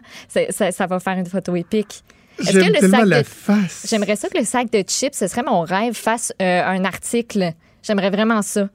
Je sais pas si. Ben, Gilles écoute, Duceppe euh, a enfin rencontré Donald Trump. Puis là, avec je le vais petit. l'offrir euh, à Michael. Oui, s'il vous plaît. J'ai Michael avec moi dans le bureau. Moi, en tout cas, je vais partager ça sur Twitter dès que le show euh, sera fini ou à la Juste- prochaine pause juste parce que c'est trop délicieux. Que, que je pensais jamais dans ma vie faire une intervention radio avec Gilles Duceppe euh, avec des petites oreilles de, des petites oreilles Oui. de minou. Euh, Est-ce qu'il a commenté tes petites oreilles de minou? non. Non? Ah, tu vois, quel homme. quel homme, ce Gilles Duceppe. Hey, je veux revenir euh, sur... euh, Puis tu sais, c'est genre d'affaire que je me dis, j'en parle-tu ou j'en parle-tu pas? Parce que en même temps, bon, le devoir, là, tu sais, c'est... euh, c'est- ça, ça reste... euh, c'est un rayonnement qui est parfois limité, un peu. Oui. Euh, bon, c'est pas, pas le Journal de Montréal, c'est pas évidemment, mais il y, a des gens qui lisent ça, mais je- je- tu te dis, ah, j'en parle dessus. Tu sais, ça vaut-tu la peine de le dénoncer puis d'attirer l'attention là-dessus ou je laisse ça passer? Mais en même temps, c'est que cette personne-là en est pas euh, à ses premières dérapes dans ses euh, commentaires lorsqu'elle chronique. Euh, Émilie Nicolas, je vous parle d'Émilie Nicolas, la chroniqueuse du Devoir. C'est elle qui, il y a quelques mois de ça, parlant de la loi 21 qui, de mémoire, venait d'être déposée à ce moment-là.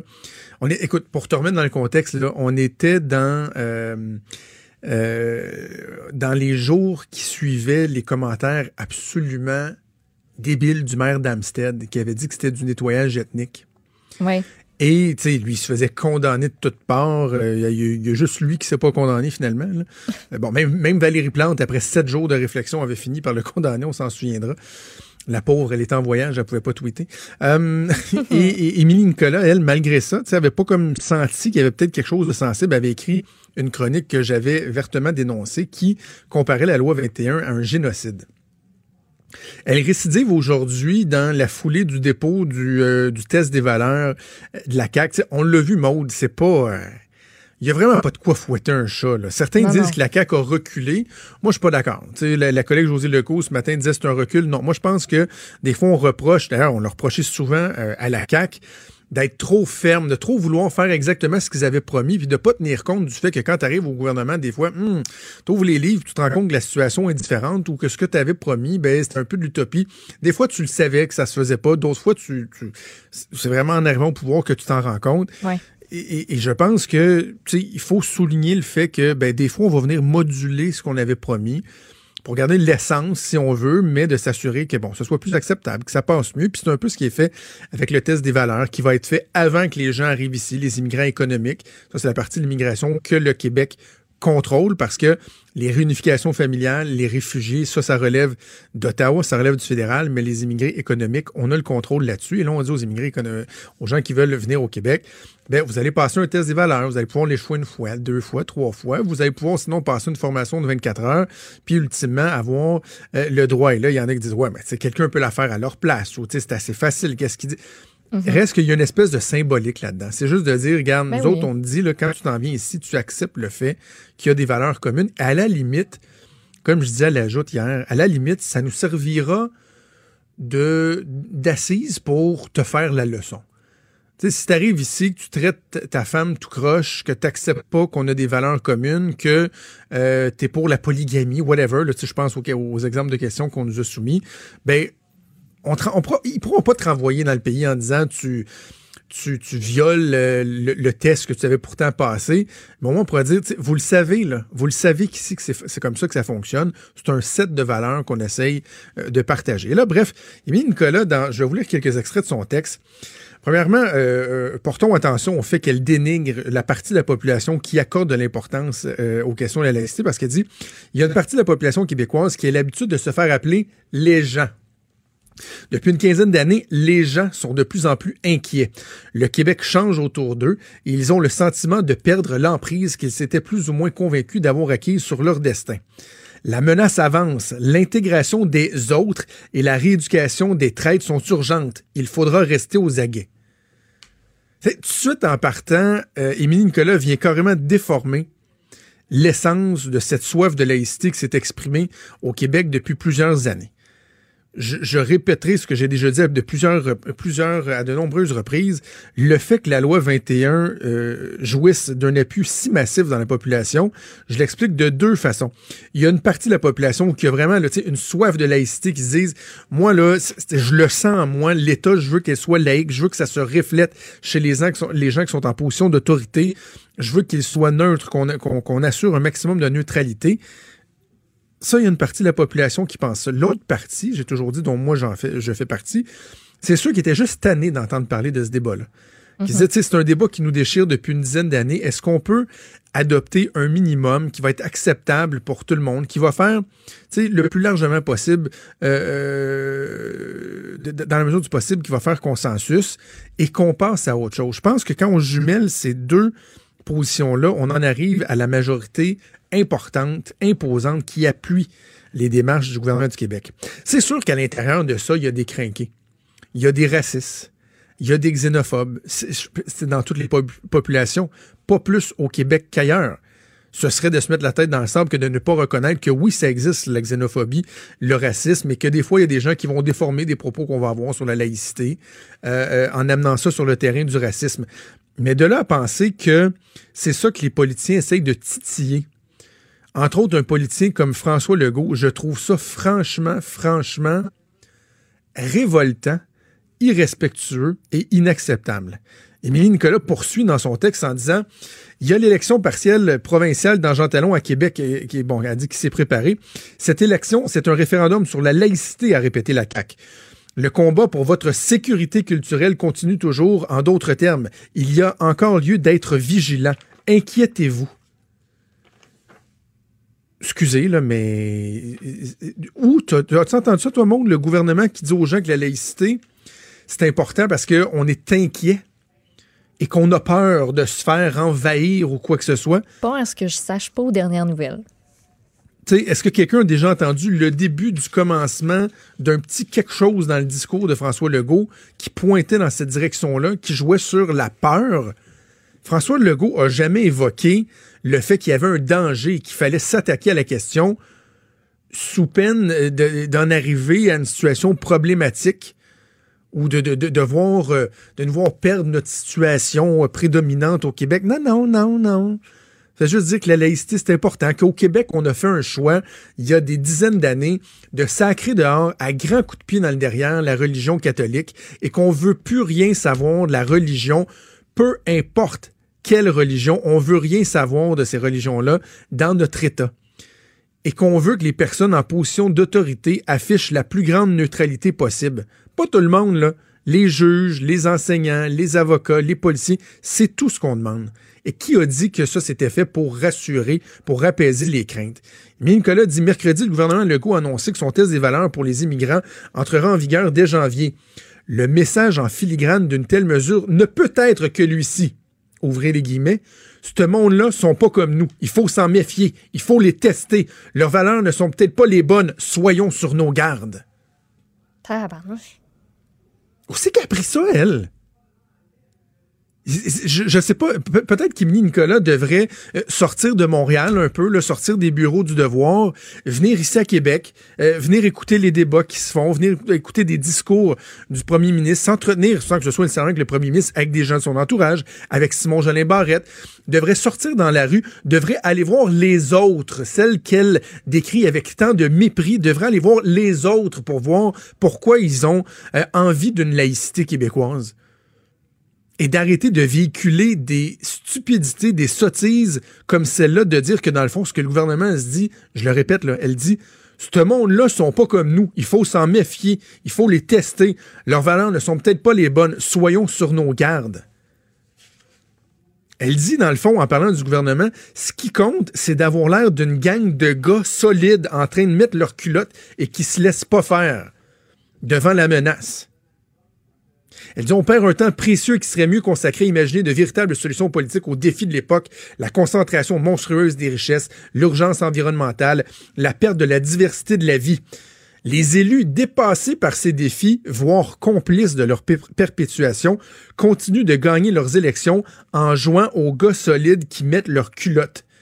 Ils ne peuvent donc s'empêcher de rediriger la démonstration de force sur ce qui peut être le plus aisément contrôlé, les personnes les plus minoritaires et marginales. Émilie Nicolas dit que dans le fond, nos politiciens sont des pas bons qui visent uniquement à s'asseoir sur les gens. C'est une gang de gars, c'est misogyne cette affaire-là. là.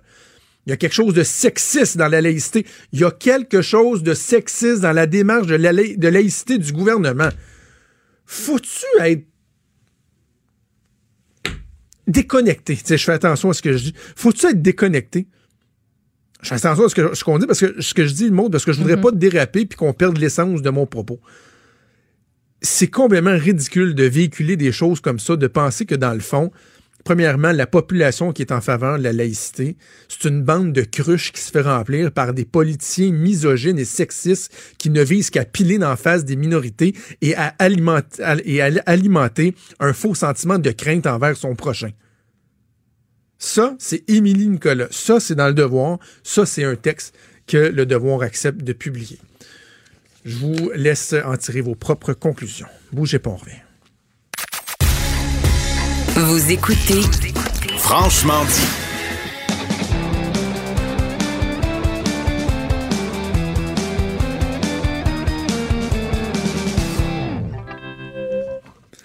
Ah, je vais sniffer et expirer grâce à la chronique disque dur de Stéphane Plante qui va me changer les idées. Je suis de bonne humeur quand t'arrives, Stéphane. Même si j'étais pas de bonne humeur il y a trois secondes, je suis de bonne humeur. Parce que tu vas nous parler des chansons euh, et du thème de l'Halloween? Ben, bien sûr, parce que c'est- c'est c'est aujourd'hui. C'est demain l'Halloween, Stéphane. Ouais, c'est demain, C'est aujourd'hui. mais- C'est demain, on le sait plus. Là, on ne sait plus. Moi, 31. je- je- j'ai assez de chansons. Vous allez pouvoir en écouter sur deux jours. Ça, c'est certain.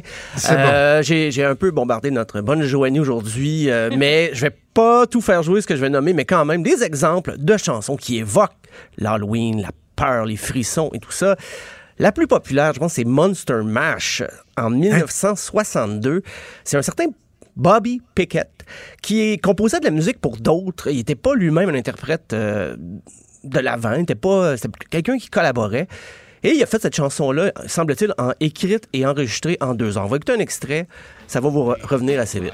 When my eyes beheld an eerie sight, for my monster from his slab began to rise, and suddenly, to my surprise, he Ben did oui. the monster mash. C'est comme la voix l'aime, classique Ah euh, des années. euh, de, de- il y a plusieurs décennies, la voix classique de monstre qu'on entendait tout le temps en plus. Il, imitait, il, a, il a essayé d'imiter Boris Karloff, un acteur qui jouait dans des films euh, du genre. Mais c'est ça. Lui, c'était un fan de films d'horreur. Il a fait ça un peu pour rigoler, mais il pensait pas qu'il allait avoir une suite, que la chanson euh, allait jouer tout le temps.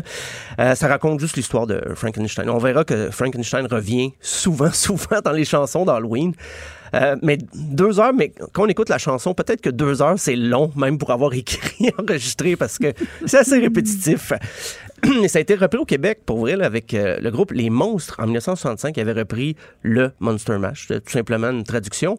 Mais fait intéressant, Les Monstres, c'est l'ancien groupe de Mark Hamilton, celui qui chantera plus tard Comme j'ai toujours envie d'aimer.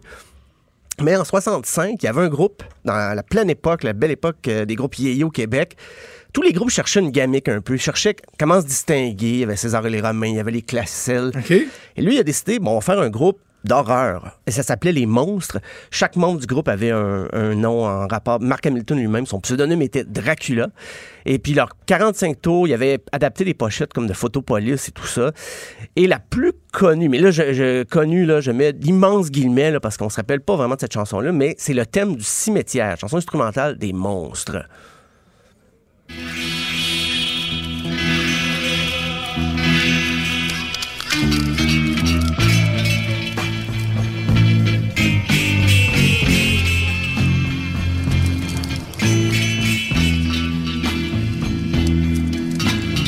Ah oui, c'est. Des bruits d'horreur. ça, t'écoutes ça dans une ruelle, là, il fait noir, tu Oui, tout oui. seul, tu te sens pas rassuré. Non, pas du tout, pas du tout. Euh, si on est plus près de nous dans les années, ben, les Ramones avec Pet Cemetery, une chanson qui avait été écrite spécialement pour le film de Stephen King euh, dans les années 80, fin 80. La, légende veut, ben, c'est une légende quand même assez confirmée, c'est que le bassiste est allé chez Stephen King. Ben, le groupe est invité à souper chez Stephen King. Stephen King a parlé de, son livre, il a donné une copie du livre. Didi Ramone est allé aux toilettes avec le livre et il est revenu et la chanson était écrite, Pet Cemetery, des Ramones. Don't wanna be buried in a pet cemetery. I don't want to live my life again. Ouais, j'ai envie de dire que la chanson est beaucoup moins terrifiante que le film Pet Cemetery Oui, oui, qui non. lui foutait Tout la fait. chienne. Ah oui. Ah ouais, jamais vu. Ça- Ah oui, non, ça, c'est un, des- c'est un des films qui est à la base du pourquoi j'aime pas les films d'horreur. Ah bon, vrai? Oui, tant que Ah non, non, non, j'ai non, non, j'ai un très mauvais souvenir de ce film-là. Une autre rareté québécoise, est le monstre de la Maine, le groupe, euh, un groupe très éphémère, Vos voisins, c'est début 70, mais les paroles ont été écrites par Marcel Sabourin, l'acteur qui joue à peu près tous les rôles de grand-papa dans les téléromans, euh, qui est toujours très souriant, mais là, il a écrit des paroles assez terrifiantes. Le monstre de la Maine par le groupe Vos voisins.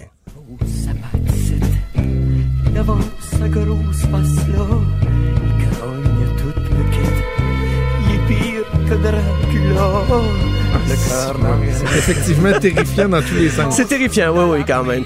Euh, le métal, bien sûr, le heavy metal, euh, ils ont fait leur carrière souvent sur euh, l'horreur et tout ça. Et Black Sabbath, j'ai pensé à eux parce que leur première chanson du premier album s'appelle justement Black Sabbath. D'ailleurs, la chanson existait avant que le groupe adopte le nom. Le groupe s'appelait Earth au départ. C'était plus granole un peu. Ils cherchaient eux autres aussi euh, une gimmick. Et euh, près de leur local de répétition, il y avait un cinéma qui présentait des films d'horreur. Et le guitariste a dit Comment se fait que les gens paient pour aller voir, pour avoir peur? Ben, on va leur en donner de la frousse. Et ça a donné la pièce Black Sabbath de Black Sabbath. Oh. C'est, ah ben ça c'est Motley Crue. Et, euh, Ouais, c'est ça, je on, sais va- pas. on a fait un petit saut dans le temps. Euh, J'ai peut-être skippé un extrait, mais du moins Black Sabbath avec Ozzy Osbourne euh, à son, comme chanteur. Après avoir été expulsé du groupe, ben, il va continuer dans l'imagerie avec des pièces comme Bark at the Moon, euh, Diary of a Madman. Euh, mais il y a beaucoup de groupes qui en ont fait leur marque de commerce. Misfits, une pièce qui s'appelle Halloween. euh, euh, et là, ce qu'on entend, c'est Motley Crue, Shout at the Devil. On est dans le air metal, mais au début, Nicky Six, principal auteur, compositeur des pièces, il y avait une fascination pour le satanisme. Euh, faut dire que c'était d'époque. Il y avait Judas Priest qui allait là-dedans aussi beaucoup. Euh, et avant que Motley Crue devienne le groupe qui chante à propos des motos puis des filles euh, puis euh, des beuveries et tout ça, euh, ben il faisait déjà tout ça, mais il essayait d'écrire des chansons un petit peu inspirées du heavy metal, plus traditionnel, moins glam, moins air metal. Et c'était Shout at the Devil, c'était l'album avec un symbole satanique dessus. Jamais je n'aurais pu avoir un poster de ça dans ma chambre à l'époque parce que ma mère qui était agente diocésaine m'aurait pas laissé faire ça. Sinon, ben Alice Cooper aussi un cas. J'aurais pu faire jouer le catalogue complet des pièces d'Alice Cooper euh, ou de Rob Zombie, Marilyn Manson, White Zombie aussi qui était le groupe de Rob Zombie. Euh, et là, je suis allé un petit peu ailleurs, un groupe qui s'est pas nécessairement euh, consacré à la musique d'horreur, mais qui a un nom qui, qui va très bien avec ça, et une chanson. C'est les Smashing Pumpkins avec Bullet with Butterfly Wings. Moi, j'écoute régulièrement, régulièrement cette chanson-là. Encore Stéphane, et c'est une chanson qui est parfaite pour se défouler. Je Ah l'associais oui. pas nécessairement à l'horreur, là, mais quelle bonne chanson. Ben, j'avoue que j'ai forcé un peu la note parce que ça commence en disant The world is a vampire. Mais euh, Billy Corgan a tout de même avoué qu'il a pris un peu l'imagerie d'horreur pour décrire la réalité de- de- des relations dans un groupe de musique, comment des fois c'est difficile et tout ça. Et puis il a utilisé justement le, le- le- côté vampirique de, la chose. Euh, dans l'horreur, peut-être plus directement, euh, il y a Dr. Jekyll et Mr. Hyde qui ont inspiré, non pas une, mais deux chansons. Tout d'abord, Serge Gainsbourg, mais aussi, plus local, Jean Leloup, sur l'album L'amour est sans pitié. Il y avait- une pièce bien nommée Dr. Jekyll and Mr. Hyde. de préparer formule magique à base de pétrole desséché pour devenir homme héroïque. La mixture lui-même, il va boire afin de passer à l'histoire. Une rêve de puissance et de gloire. Avant de son laboratoire. OK. La. C'est du, c'est du Leloup. euh, quand il a commencé à devenir plus rock, parce qu'on sait que Jean Leloup euh, n'aimait pas du tout son premier album, l'album Menteur, parce qu'il était très euh, comme arrangé avec des synthétiseurs, plus euh, système MIDI, pas des vrais drums. Avec cet album-là, il s'est vraiment affirmé comme un chanteur rock. Et bien plus tard aussi, il va chanter sur le dôme. La- Pendant que votre attention est centrée sur cette voix qui vous parle ici, ou encore là, tout près ici, très loin là-bas, Celle de Desjardins Entreprises est centrée sur plus de 400 000 entreprises partout autour de vous. Depuis plus de 120 ans, nos équipes dédiées accompagnent les entrepreneurs d'ici à chaque étape pour qu'ils puissent rester centrés sur ce qui compte, la croissance de leur entreprise. L'album suivant, il y aura la pièce Le Castel Impossible, qui s'est appelé au départ Le Manoir à l'envers, et c'était vraiment une chanson qui évoquait un peu Edgar Allan Poe, les ambiances, euh, les ambiances d'horreur qui font peur et tout ça. Et puis Jean Leloup, euh, on- il est capable d'aller dans bien des directions, mais je sais qu'il affectionne particulièrement l'univers euh, des films d'horreur. Euh, je parlais de métal, bien sûr, Iron Maiden, le catalogue complet de Number of the Beast, euh, Bad Out of Hell, de Meatloaf. Bien sûr, les trames sonores ont bien euh, on fait des exemples très concrets comme Ghostbusters par Ray Parker Jr. qu'on entend Ben oui. chaque année. Il y a aussi Psycho Killer de Talking Heads qui est quand même assez effrayant. Tom Petty a fait le Zombie Zoo. Et Will Smith, avant d'être Will Smith, avec euh, son duo de rappers, je sais pas si ça va sonner une cloche, DJ Jazzy Jeff and the Fresh Prince. À l'époque, Ah il était oui. le Fresh Oui. Prince. Il y Ah avait oui, Fresh pi- Prince of Bel-Air. il y a- exactement. Il y avait une pièce qui s'appelait Nightmare on My Street. Hein, il y a de la suite dans les idées. Euh, ben, bien sûr, ACDC Highway to Hell. Et c'est drôle parce que Highway to Hell, c'est pas vraiment, ça évoque pas tant que ça l'horreur. Ben, c'est ça, on a mis des cloches au début de la pièce. C'était tout simplement une autoroute en Australie euh, où les gens allaient boire tout près, mais les gens, euh, ils faisaient de la vitesse et beaucoup d'alcool au volant. Donc, beaucoup de gens mouraient chaque année sur cette, cette autoroute que les Australiens ont surnommée Highway to Hell. Euh, ben, Monster, Lady Gaga. hein, euh, Michael Jackson, je sais que sa, sa probation s'est terminée, là, que les, les radios vont commencer à en faire rejouer, mais chaque année, on entend Thriller, Ben oui. Beat It.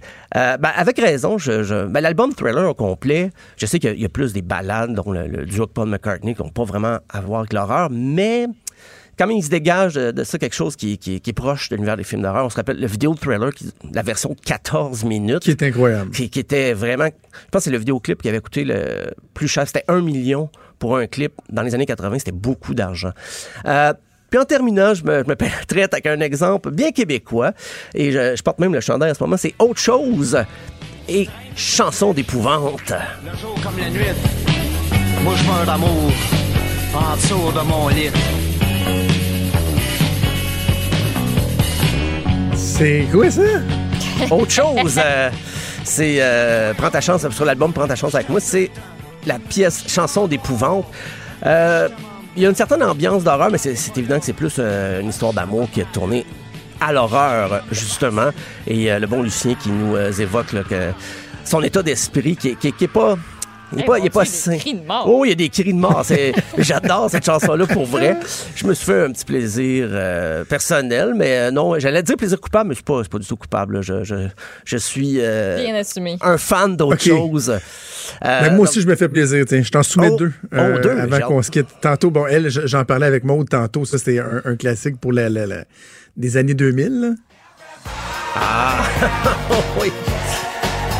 Qu'on aime ou qu'on n'aime pas. Ah Euh, Everybody Backstreet Back des Backstreet Boys avec euh, les garçons tous déguisés euh, Ah. à faire des belles chorégraphies. Ça a quand même, ça a marqué l'imaginaire. là. Ah, ça fait danser Donald Trump Tout en le ce monde, euh. Ah oui? Ça...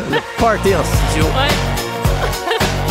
J'en ai perdu mes oreilles de chat. OK. Et là, l'autre, euh, je suis quand même surpris que tu l'aies pas mentionné. À moins que tu l'aies mentionné au, passage, puis ça m'a échappé.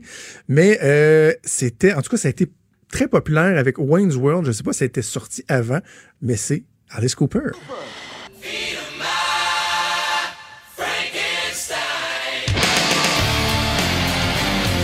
Feed My Frankenstein Ah oui, d'Alice Cooper. Ben, je l'ai euh, évoqué au passage. En fait, Alice. Cooper au complet, ça aurait pu euh, Welcome to My Nightmare, euh, Elected, il y a plein, plein, plein de chansons. euh. ben, Alice Cooper, c'est drôle, c'est, il était allé à Paris. Il y avait un groupe avant qui s'appelait The Spiders qui aussi se cherchait une gamique pour se faire euh, connaître. Et c'est en voyant le- le- une pièce de théâtre à Paris, une comédie musicale avec de l'horreur, des personnages avec des couteaux, et ça lui a donné une idée. Et euh, Alice Cooper, il a pris ça de, de- des archis, c'est la mère de Betty Cooper, qui, qui s'appelle Alice Cooper, puis il a tout simplement repris le nom. Et au départ, c'était le nom du groupe qui s'appelait Alice Cooper. Il continuait de s'appeler Vince Fournier, je crois. Là. Ça, OK. ça sonne comme Vincent Fournier, mais c'est, anglophone. Et euh, par la suite, ben, Alice Cooper, il a fini par prendre le, le nom. On peut plus euh, dissocier Alice Cooper du chanteur. Et c'est, c'est même plus, on pense même plus qu'il y a un groupe, là, mais c'était... euh, Alice Cooper, ben, il, il a joué sa carrière là-dessus aussi. Encore aujourd'hui, il y a des serpents, puis du maquillage, et puis... euh, c'est Non, Si- j'aurais pu les faire jouer, ouais. Attends, je t'en mets une autre. Oh, Euh, oh. Ça, c'est- est-ce que tu reconnais ça? If you want something visual that's not too abysmal, we could take in an old Steve Reeves movie. I'm glad we caught you at home. Ça te dit quelque chose? Euh, non. J'essaie de l'avancer. Vaguement, capable de pogner le, le refrain. I could show you my favorite obsession. C'est un film d'horreur, comédie musicale. Ah, Rocky Horror Picture Show. C'est un Rocky Horror Picture Show Ah, avec voilà, Sweet ok, ok. Transvestite. Ah oui, ok, ok. Quel drôle de film. Oui, J'ai oui, écouté oui, ça oui. une fois dans ma vie, puis ça m'a ça m'a quand même marqué. là. Ah ouais, puis chaque année, le film, il y a des, des fans finis qui se déguisent pour aller voir le film chaque année en groupe. Là, c'est, euh, ça remplit des salles de cinéma un peu partout dans le monde. Depuis, que c'est, qui, depuis donc- la c'est qui donc l'acteur? euh, Oh, c'est une bonne question. Ah, qui est un acteur super connu. Là. Quand tu regardes ça, tu te dis, ah oui, lui, il jouait là-dedans. Attends, on va te dire ça. Horror Picture Show, distribution. C'est Tim Curry. Tim Curry. Ah, Tim Curry qui a fait euh, 12 000 films après ça. Ouais. Hey, on aurait pu continuer jusqu'à demain matin. ah oui, j'en, Ben avais. oui, ouais. ben oui, une très jeune euh. Susan Sarandon qui jouait euh, là-dedans. Euh, bref, un film. Euh, Maud, si à un moment donné tu veux filer weird, là, J'écoute écoute ça. Rocky Horror Picture Show. OK. Très particulier. C'est On se très- laisse là-dessus. Hey Stéphane, c'était bien le fun. Euh, On se reparle bientôt. Joyeux Halloween aujourd'hui, demain, quand tu veux. Quand tu veux toi aussi. Salut. Salut. Des débats, des commentaires, des opinions. Ça, c'est franchement dit. Cube Radio. Maud, tu as vu cette nouvelle? euh, Pendant que votre attention est centrée sur cette voix qui vous parle ici, ou encore là, tout près ici, très loin là-bas, Celle de Desjardins Entreprises est centrée sur plus de 400 000 entreprises partout autour de vous. Depuis plus de 120 ans, nos équipes dédiées accompagnent les entrepreneurs d'ici à chaque étape pour qu'ils puissent rester centrés sur ce qui compte, la croissance de leur entreprise. euh, de la FMOQ, Fédération des médecins omnipraticiens Ben, du Québec, qui s'en vont euh, en Thaïlande, là. Un beau petit voyage. Ben oui, un beau petit voyage parce que, écoute, euh, on, euh, on a le droit à des journées de formation, hein. On a droit à 7 journées complètes ou 14 demi-journées. Oui. Et on a organisé un voyage de 14 jours en Thaïlande, écoute, pour les médecins qui désirent y participer. Hmm. Puis, ben, il y a un montant qui est remboursé aussi. C'est ça qui est un petit peu tannant. 2100 Ben, dollars qui pourront euh, leur être euh, remboursés. Tu sais, eux payent les frais d'hébergement, de déplacement, Mhm. puis tout ça. Mais comme c'est une formation, il y a des demi-journées de formation, ben, on peut recevoir jusqu'à 2100 dollars en prime de formation pour les ateliers qui vont être suivis. Ouais, OK. Euh, le, le docteur Godin, le, le- le responsable de la FMOQ, est en entrevue avec Benoît Dutrézac ce matin pour essayer de, de défendre ça. Je, juste prendre une, une petite seconde pour euh, vous donner ma perspective, parce que je suis un des rares qui a, a l'habitude de prendre la défense des médecins, ou en tout cas d'essayer de vous de prendre le temps d'expliquer ce qui des fois est facile à escamoter pour faire de la petite politique payante facile. le fait que les, journa- les journalistes, que les euh, médecins se fassent rembourser des, euh, des, jeux, des frais pour les journées de formation, c'est tout à fait normal et souhaitable. Parce que les médecins, tu sais, moi, euh, ben, toi, moi, tout le monde qui nous écoute, on veut que nos médecins soient euh, euh, à la page, soient oui, up to absolument. date tu sais, qu'ils soient formés. C'est une formation continue. Là. Être médecin, euh, quand tu as une spécialité ou que tu sois médecin omnipraticien, tu vas toujours devoir t'améliorer, être à l'affût de ce qui se passe, les nouveautés et tout. Donc, c'est normal qu'on veuille inciter les médecins, voire même les obliger. Là. Ils, ils doivent faire des Oui. journées de formation par année. Et ça, évidemment, ben, c'est des journées où tu leur dis toi, tu es payé à l'acte, tu seras pas dans ton cabinet de médecin, tu seras pas dans un hôpital en train de voir des gens, en train d'utiliser ton temps de travail pour aller chercher un revenu, ce qui est pas mal l'essence, le sens même du travail. Mais eux, c'est vraiment, il faut qu'ils travaillent pour être payés. Donc, les journées que tu vas passer en formation, on va te donner un dédommagement euh, de quelques centaines de dollars. Pour bien des médecins, le dédommagement qu'on va donner est moindre que ce qu'ils peuvent faire dans une vraie journée de travail, avoir des gens en clinique euh, ou à faire des opérations ou quoi que ce soit. Mais il reste que tu as une dédo- une- un, un dédommagement. La- le volet international, euh, il est tout aussi souhaitable Parce que c'est pas vrai qu'en restant centré sur notre petit nombril à nous, sur ce qu'on fait au Québec, sur nos pratiques au Québec, qu'on va s'améliorer. D'ailleurs, le fameux principe des fellowships, ce qu'on appelle les surspécialisations, ce qui fait en sorte qu'un médecin qui est spécialiste dans un milieu universitaire, mettons au CHUL, au CHUM, euh, après sa formation, de, de, il va faire euh, trois ans euh, à l'université, deux ans comme externe, trois ans euh, de spécialisation, et là, il va devoir aller à l'extérieur du pays. Tu dois absolument aller à l'extérieur, faire une surspécialisation d'un an ou deux. Le but étant que tu vas aller chercher ce qui se fait de meilleur comme pratique ailleurs pour le ramener ici, pour toi ensuite l'ens- l'enseigner à tes pairs, et que comme ça, on s'améliore nous aussi. Donc, le fait d'aller faire des formations à l'étranger, c'est tout à fait souhaitable. Tu sais, comme, mettons, moi, ma blonde qui est gynécologue, qui a une formation, puis encore là, elle n'a pas souvent l'occasion d'y aller, mais mettons, il y a une formation qui va se donner, je sais pas, moi, aux États-Unis, à Chicago, euh, et là, elle se dit, hey, ils vont se pencher sur une technique que moi, je maîtrise pas encore, qui est pas enseignée ici, que je veux absolument aller chercher. Tu dis, ben oui, elle va y aller. Elle va payer ses billets d'avion, tout ça, elle va avoir le dédommagement pour ses frais de formation, puis oui, ses déplacements ils seront déductibles d'impôts, étant donné qu'elle est incorporée et tout. Mais on veut que les médecins fassent ça, parce qu'on veut qu'ils aillent chercher une Ah oui, je suis d'accord spécialisation. avec toi là-dessus.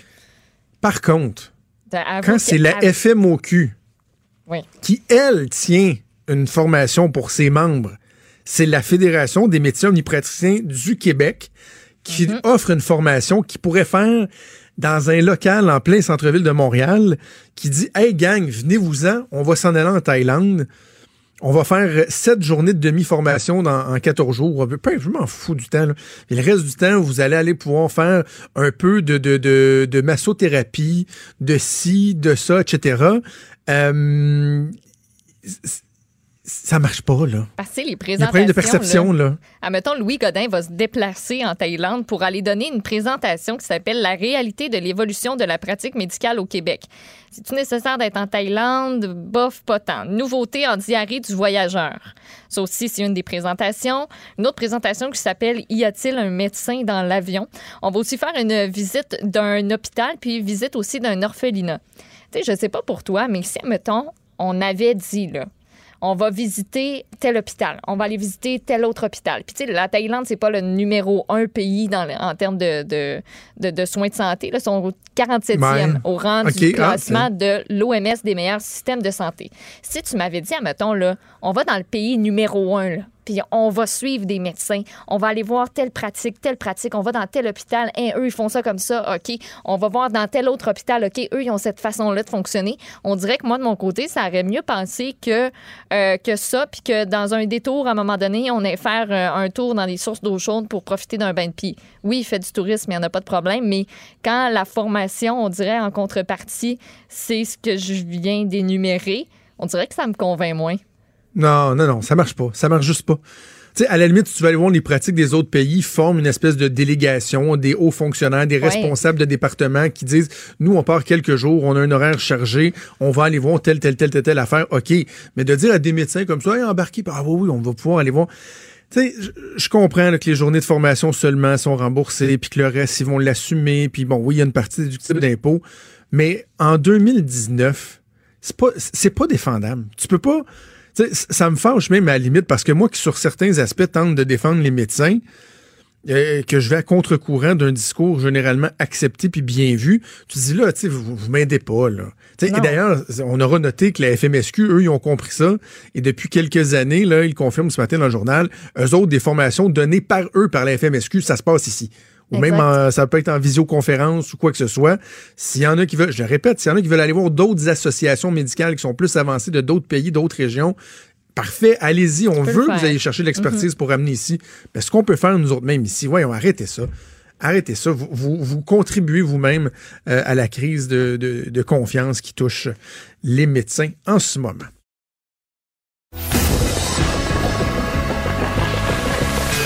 Franchement dit. Appelez ou textez au 187 Cube Radio 1877 827 2346. Hey, c'est l'Halloween, c'est le fun à Cube. Les gens prennent ça au sérieux. On décide de se déguiser. Il y a Alex Moranville, Ouellette qui est déguisé en Donald Trump. Il y a Maud qui est déguisé en, en petit chat avec ses petites oreilles. Il y a Ah Luc oui. Fortin, notre patron, qui est déguisé euh, en patron simili bougonneux. Et il y a Geneviève Peterson qui, est qui est déguisée en féministe enragée. Salut Est-ce Geneviève! vraiment un déguisement? Ou c'est juste ta peau? C'est ça. Je- tout le monde le sait que je suis une féministe radicale euh, qui se déguise en femme de droite. Tellement pas. Je T'es le tellement sais. pas une féministe radicale. C'est ce que j'ai appris dans la dernière année. Je le sais, il y a des préjugés sur moi, Jonathan. Dans le fond, euh, c'est un déguisement. Je suis pas vraiment féministe. OK. Hey, l'Halloween, là. Hey. On, va, on régler ça avec toi, là. On, de l'année. on secoue les colonnes du temple. Écoute, C'est incroyable. moi, j'ai jamais vu ça. Hier soir, là, sur les médias sociaux, c'était le seul sujet. Absolument le seul sujet. Écoute, on vient de se sortir des élections. Il y a des gens qui chialaient parce que la soirée électorale, euh, les gens allaient manquer l'échappée. Mais là, là c'est pire que pire. Là. Sur mon feed Facebook, des parents enragés. Et je dois dire que je ne comprends pas. Je ne comprends pas de que c'est ça fait qu'on déplace l'Halloween. OK? Je, je le comprends. Moi, j'aime que tu dises Halloween. Ah, moi, je dis l'Halloween. Ceux qui me savent, ceux qui me suivent sur Instagram, j'ai fait une coupe de story pour rire des gens qui s'insurgent contre le déplacement.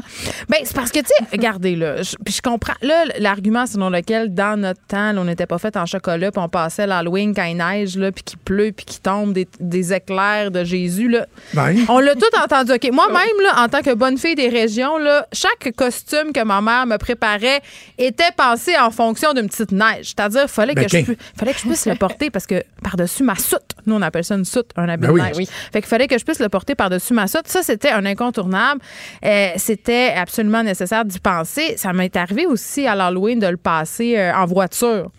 Parce qu'on était dans des rangs, parce que les maisons étaient trop loin, parce qu'il faisait Ah oui? trop froid. Oui, oui. Euh, sauf que là, c'est pas de ça dont on parle ici. Euh, c'est pas de la petite pluie, puis c'est pas ça. Là, là euh, bon, évidemment, la météo, c'est pas une science exacte, mais c'est une science de statistiques. Et là, statistiquement, hier, au moment où des décisions ont été prises, ça a commencé, on se le rappelle, par la ville de Sainte-Julie, grande pionnière de l'annulation de l'Halloween, OK? Euh, ben, les gens chez de trouble. ben oui, là, le Québec est à feu et à sang à cause de Sainte-Julie. C'est épouvantable.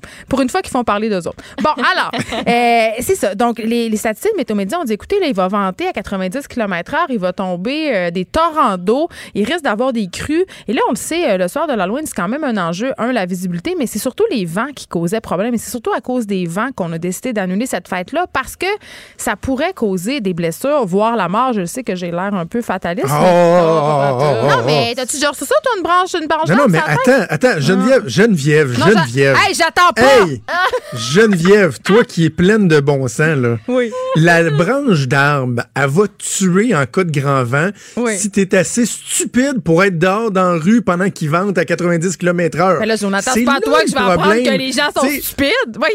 Ben, ben là, non. Excuse, si le monde dit, regarde, il n'y a, y a y pas de monde dans les rues, là, il passe pas l'Halloween, tu, tu, tu vas voler. Ouais. De façon générale, il y en aura juste pas d'Halloween, puis gardez vos bonbons, puis faites une coupe de maison, puis retournez à la maison. Ah, moi, je trouve ça correct donc. que ça soit remis à demain. C'est correct. là. En plus, moi, ça fait Mais mon affaire parce que c'est le vendredi. Mais c'est demain les vents de 90 Je le sais, là, ça a changé. Je suis Fait sur là- Météo Média, là, à partir sais. de demain matin. C'est ça qui est Ça fait que là, demain, il n'y aura pas de pluie. Vous allez vous faire vanter. Là, je vais vous dire- Anti-pêcher. Puis là, ce soir, les rafales, ça va jusqu'à 40. Non, je sais. Là, c'est- un gros pétard À mouillé. Checkez bien ça. Là, c'est un gros pétard mouillé, cette affaire-là. C'est très C'est drôle. très OK, drôle. C'est comme quand on, on annonce la tempête du siècle, puis finalement, il tombe quatre. Moi, la fille du Saguenay, en moi, ça la fait rire à chaque fois. Là, je suis comme, voyons, qu'est-ce qui se passe? Il neige juste un peu. Tu sais? Fait en tout cas. Mais, euh, checkez bien ça. Là, ça va être la confusion, là. Ben oui. Là, il y a des petits Halloweenieux fatigants. OK, by the way, on va régler une affaire, tout le monde. On passe Oui. pas chez les gens avant 6 heures. OK? Ah non? Les gens craqués qui passent à 5 heures pendant que tu déguises ton enfant puis que tu essaies de sortir la pizza congelée du four, c'est non. c'est non. Mais là, la confusion va régner parce que là, il y a des affaires tellement incongrues. Il y a des villes qui, reportent l'Halloween, OK? Il y en a d'autres qui tiennent. Donc là, euh, puis il y a des gens qui sont en garde partagée. Là, ça fait toutes sortes d'affaires avec les calendriers de garde et tout ça. Et il y a des gens qui vont passer ce soir pareil, puis là, ils vont quand même passer demain. Checkez bien Non, ça, là, ça ça. va sonner, là. Puis moi, j'ai une question. Je pense que c'est la question la plus importante de Oui, tout ce débat-là. C'est est-ce que les bonbons vont être en- quand même en spécial demain? Ah oui. Parce Ben, que. On a, on a un Parce que moi, j'attends. J'attends ça avec impatience. La circulaire est imprimée. Ben Non, mais non, non, non, attends, veux-tu gager qu'il y a des endroits qui vont attendre avant de mettre leurs affiches en spécial? ben, c'est sûr que oui. Moi, Oh, je- moi come là, je prends le Ben pari. Là. Moi, j'ai pas encore acheté mes bonbons parce que je suis mise dernière minute. Je les achète toujours en revenant de travailler c'est le toi qui soir de donnes les bonbons pas bons qui restent dans les fins fonds Ben d'épicerie. non, moi, je donne les petites barres. Moi, là, j'ai arrêté de niaiser, OK? Moi, j'ach- j'achète juste des petites mini-barres de chocolat. Puis des, bons, Bon des, petits, choix. des jujubes ménards. Les- les- ouais. Ah, ben c'est ceux-là qui pognent le plus. Moi, c'est ceux-là que je voulais. Savez-vous qu'est-ce que je fais? Moi, je suis encore bien pire Hey. que ça. Moi, je m'en vais passer la lune avec mes enfants, là, puis je laisse un gros chaudron dehors, puis je marque « Servez-vous Hein? ».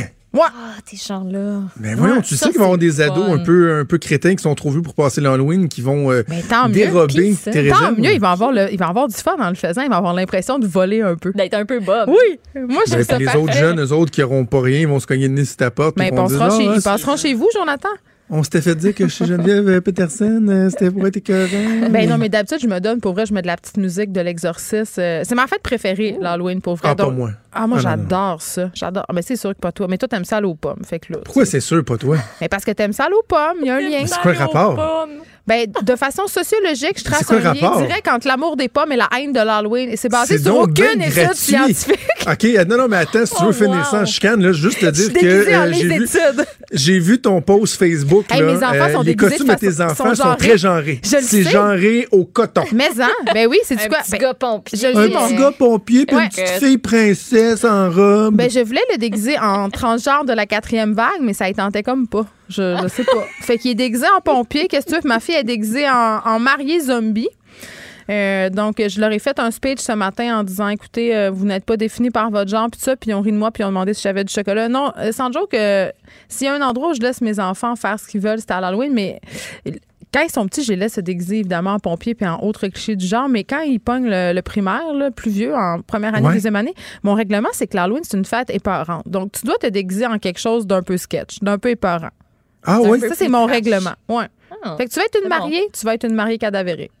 OK, mais c'est parce que la, la mode Ah, était à acheter des costumes toutes faites de super-héros, puis Ouais. des costumes La mode est dans épeurants, y en pas a le temps. tant, tant, tant. Ouais. Ouais. Ah non, mais hey, moi, ma mère a sorti la machine à coudre, puis je... Moi aussi, mais T'sais, ta mère avait peut-être très- plus de temps que C'était moi. rudimentaire, pareil. Là. Hey, attends, il nous reste pas de temps, mais est-ce que vous avez vu passer aux États-Unis a une, ma- une maison hantée qui a 20 000 à- aux personnes qui vont réussir à passer une Oui. nuit au complet dedans? Et je suis allée voir Oui. sur le site Internet. Non. Ça a aucun C'est quoi? Tu bon le sens. Euh, c'est- euh, allez voir l'article, c'est sur le, il le soit sur le sac de chips ou sur le journal de Montréal. La maison hantée, tapez maison hantée 20 000 actualité, vous allez le voir. Là. Euh, tu passes une nuit absolument dégueulasse. Il y a des acteurs qui crient après. Faut- écoute, il faut que tu fasses un test médical, que tu signes un contrat de 40 pages. Ça a l'air de la chose la plus épeurante au monde. Juste aller voir le site. Internet, je, je suis morte un peu en dedans. jamais, C'est ça. jamais, J'avais envie de vous dire ça, d'aller voir ça Jamais. si jamais ce soir vous passez pas l'Halloween, mais vous avez quand même envie d'avoir des frissons. Je comprends pas, moi, le, le besoin d'avoir peur. J'adore, S'il y a quelque chose que je n'ai pas besoin dans la vie, c'est d'avoir peur. Moi, j'écoute un film là, euh, très calme, puis il y a une porte qui ferme trop fort, puis je step. J'ai une, théorie pour ça. de- J'ai une théorie pour ça qui est basée encore pommes. une fois sur des études qui sont non les scientifiques. Les gens qui sont qui sont euh, qui sont très contrôlants aiment pas perdre le contrôle et la peur, c'est ça, c'est une perte de contrôle. Je suis zéro contrôlé. OK. En tout cas, euh, ça c'est pas moi qui le dis, c'est mon étude que je viens de faire euh, tout de suite là sur le coin de la table. Bon. J'invite les gens à t'écouter dès euh, 13h avec ton costume de féministe enragé. Geneviève, c'est un plaisir. On se reparle la semaine, La semaine prochaine. Merci, c'est déjà tout pour nous. Maude, merci à toi. Bonne Halloween. Merci à Mathieu et à Joanie. Je vous souhaite euh, une bonne soirée d'Halloween ou en tout cas une préparation pour la journée de demain qui sera l'Halloween pour ceux que c'est pas aujourd'hui. On le sait plus trop. Passez quand même une belle journée puis on se reparle peu importe ce qui va se passer demain 10h. Salut. Cube Radio.